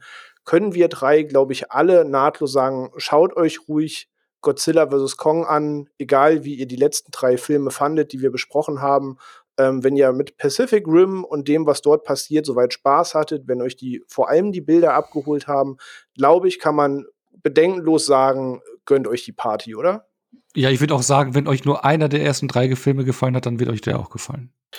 Ich würde Godzilla tatsächlich ein bisschen ausklammern, weil der erste Godzilla ja, Ja, doch noch mal einen anderen Ansatz hat. Aber ich glaube, Stimmt. wenn man Kong, wenn man Skull Island mochte von der Inszenierung, von der Farbenpracht, ja, und diesmal ist sie halt auch wenigstens kohärent eingefangen. Ne? Also diesmal ist es auch bunt, diesmal gibt's auch tolle Bilder, aber das ist halt durch. Ist aber auch mal dunkel, ne? Also der Film ist auch sehr häufig dunkel. Das ist mir also schon aufgefallen, du. Ja, aber Pacific Rim dunkel. Hm. Also schön dunkel. Also Ja, man sieht was Mit dunkel. Belichtung an den richtigen Stellen, genau. Äh, dann guckt doch mal richtig hin bei King of Monsters, ey, Leute. Das hast du schon so einen großen Fernseher und siehst trotzdem irgendwie noch komisch. Weißt du, ich würde gerne, ich würde gerne auf Onnos Fernseher mit meiner 5.1-Anlage. Weißt du, ich kann ja hier, ich wohne ja leider äh, hier immer noch in, in Miete und unsere Nachbarin ist zwar Gott sei Dank einigermaßen schwerhörig und die hat sich auch noch nie beschwert, aber ich sag mal, ich würde unfassbar gerne mal die 5.1-Anlage, gerade für Godzilla. Kong, das ist so ein Film, deswegen bin ich auch voll bei Ono, wir müssen in dem Kino sehen, weil ich würde das gern einmal in meinem Leben, wenn, wenn ich einen Film hätte, neben Tron Legacy, wo ich wirklich gerne einfach mal diese Anlage bis zum Limit ausreizen Aber ich habe doch, ich hab doch eine 7.1 Soundbar von Yamaha. Ja, aber Entschuldigung, eine Soundbar ist nichts gegen eine ordentliche Teufel Ich 5.1 weiß. Surround. Ja, ich, So, ne? ich krieg hier nichts richtig hingestellt. Das ist ja Ja, deswegen bei mir ist es das Problem ja mit dem Fernseher. So, ich kann, ich habe da ja auch so ein bisschen eine Wohnwand, die das verbaut. Ja, aber gut. Ähm, alles in allem. ab. Thema Monsterverse. Einfach noch mal ein finaler Satz. Vielleicht René, äh, Stand jetzt ist ja das Monsterverse abgeschlossen. Es gibt ja noch nicht den konkreten Plan für, wir machen direkt Godzilla vs. Kong 2 oder was auch immer. Ähm, kann du, ich, glaube ich, kann ich, glaube ich, sehr gut leben mit. Also einerseits schlägt zwar das Herz, so ein bisschen wie jetzt nach Zack Snyder's Justice League, da ich mir jetzt denke, okay, nach dem Film hätte ich doch ein bisschen Bock zu wissen, wie es weitergeht. Aber auf der anderen Seite bin ich vollkommen versöhnlich damit zu sagen, ey, nach dem Ärger, den ich jetzt von 2014 bis jetzt mit dem Franchise hatte, habe ich jetzt nochmal die Party gehabt, die ich seit Pacific Rim sehen wollte und darf für mich da auch enden. Ja, doch. Ja. Onno, bei dir? Bist du trotzdem zufrieden mit dem Abschluss oder sagst du, äh, nee, für dich ist der Höhepunkt, also der, der, der Abschluss an sich eher dann doch King of Monsters? Nee, nee, ich habe doch gesagt, der, der gefällt mir. Ich finde, finde alle gut und äh, als Abschluss wird's mir taugen, aber ich würde mich auch freuen, wenn es weitergeht. Also hätte schon Bock auf weitere Filme. Ja. Und der kommt da jetzt, also es wollte ja eigentlich auch, ich meine, der war ja schon in Planung, äh, äh, bevor die Zahlen von King of Monsters und sowas da waren. Also die haben das alle schon parallel in Planung gebracht. Ähm, aber nach den nicht großen Erfolg von King of Monsters war das ja eigentlich schon so am Sterben des Monsterverse. Also ich glaube, es waren der Pläne danach weiterzumachen, je nachdem wie erfolgreich es ist. Jetzt äh, war King of Monsters nicht so erfolgreich. Jetzt ist aber Godzilla vs. Kong richtig erfolgreich, gerade auch mhm. in China. Ne? Mhm. Richtig tolle äh, Einspielergebnisse und das halt zu den aktuellen Zeiten. Ähm, vielleicht geht's ja dann doch noch weiter, ja. wenn's also Godzilla vs. Kong steht jetzt bei knapp weltweit 360 Millionen Box Office. Und das hat der, das haben die vorigen Filme fast äh, in regulären Zeiten ja, eingespielt, ohne Scheiß. Stimmt jetzt nicht so ganz. Also Godzilla und Skull Island haben beide 560 Millionen gemacht, aber King of Monsters hat tatsächlich nur 380 Millionen gemacht. Das heißt, Eben. wenn, wenn Deswegen meinte ich, in normalen Zeiten hat er 20 ja. Millionen mehr gemacht. So, und jetzt hast du die Corona-Pandemie ja. und du bist jetzt schon fast bei den Einspiel vom Vorgänger. Deswegen, weil der King of Monsters hat eben nur 380 eingespielt hat, bei den Kosten ist nichts, deswegen wollten sie es einstampfen. Jetzt hast du das aber in der äh, Corona-Zeiten fast schon eingespielt. Also, ja. hey, holy. Verdient auch, verdient. Ja, und äh, er ist noch nicht mal überall äh, angelaufen. Also da ist noch Potenzial da, dass es einfach geht. Das ist, das ist vollkommen richtig, ja. Wie gesagt, gerade hier in, in, in, Deutschland und äh, im europäischen Raum ist es ja ein bisschen knifflig, da dran zu kommen gerade. Ähm, äh, wir haben ihn legal geguckt, also wir haben jetzt halt nicht irgendwo das auf Kino, äh, auf, auf irgendwelchen Plattformen oder so. Äh, Nö, ganz normal auf dem HBO Max Weg, genau. Ganz genau. Also wir haben äh, einen HBO Max Account, ähm, aber halt eben als Deutsche. so. so. Jungs. Gut.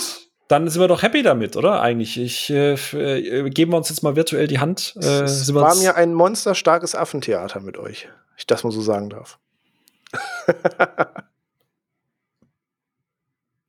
Wir, wir sitzen diese Stille jetzt einfach aus, René.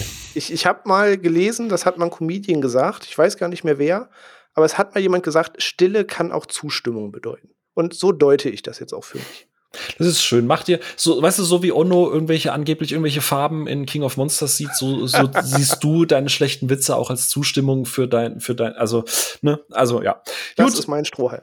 Jungs, es war mir ein innerliches Ah, ja, wenn der letzte, Stroh, wenn der letzte Strohhalm äh, in einem, in einem äh, Gin Tonic steckt, dann ist es auch gar nicht so schlecht. Ne? Ähm, ich danke euch. Gin Resist Tonic.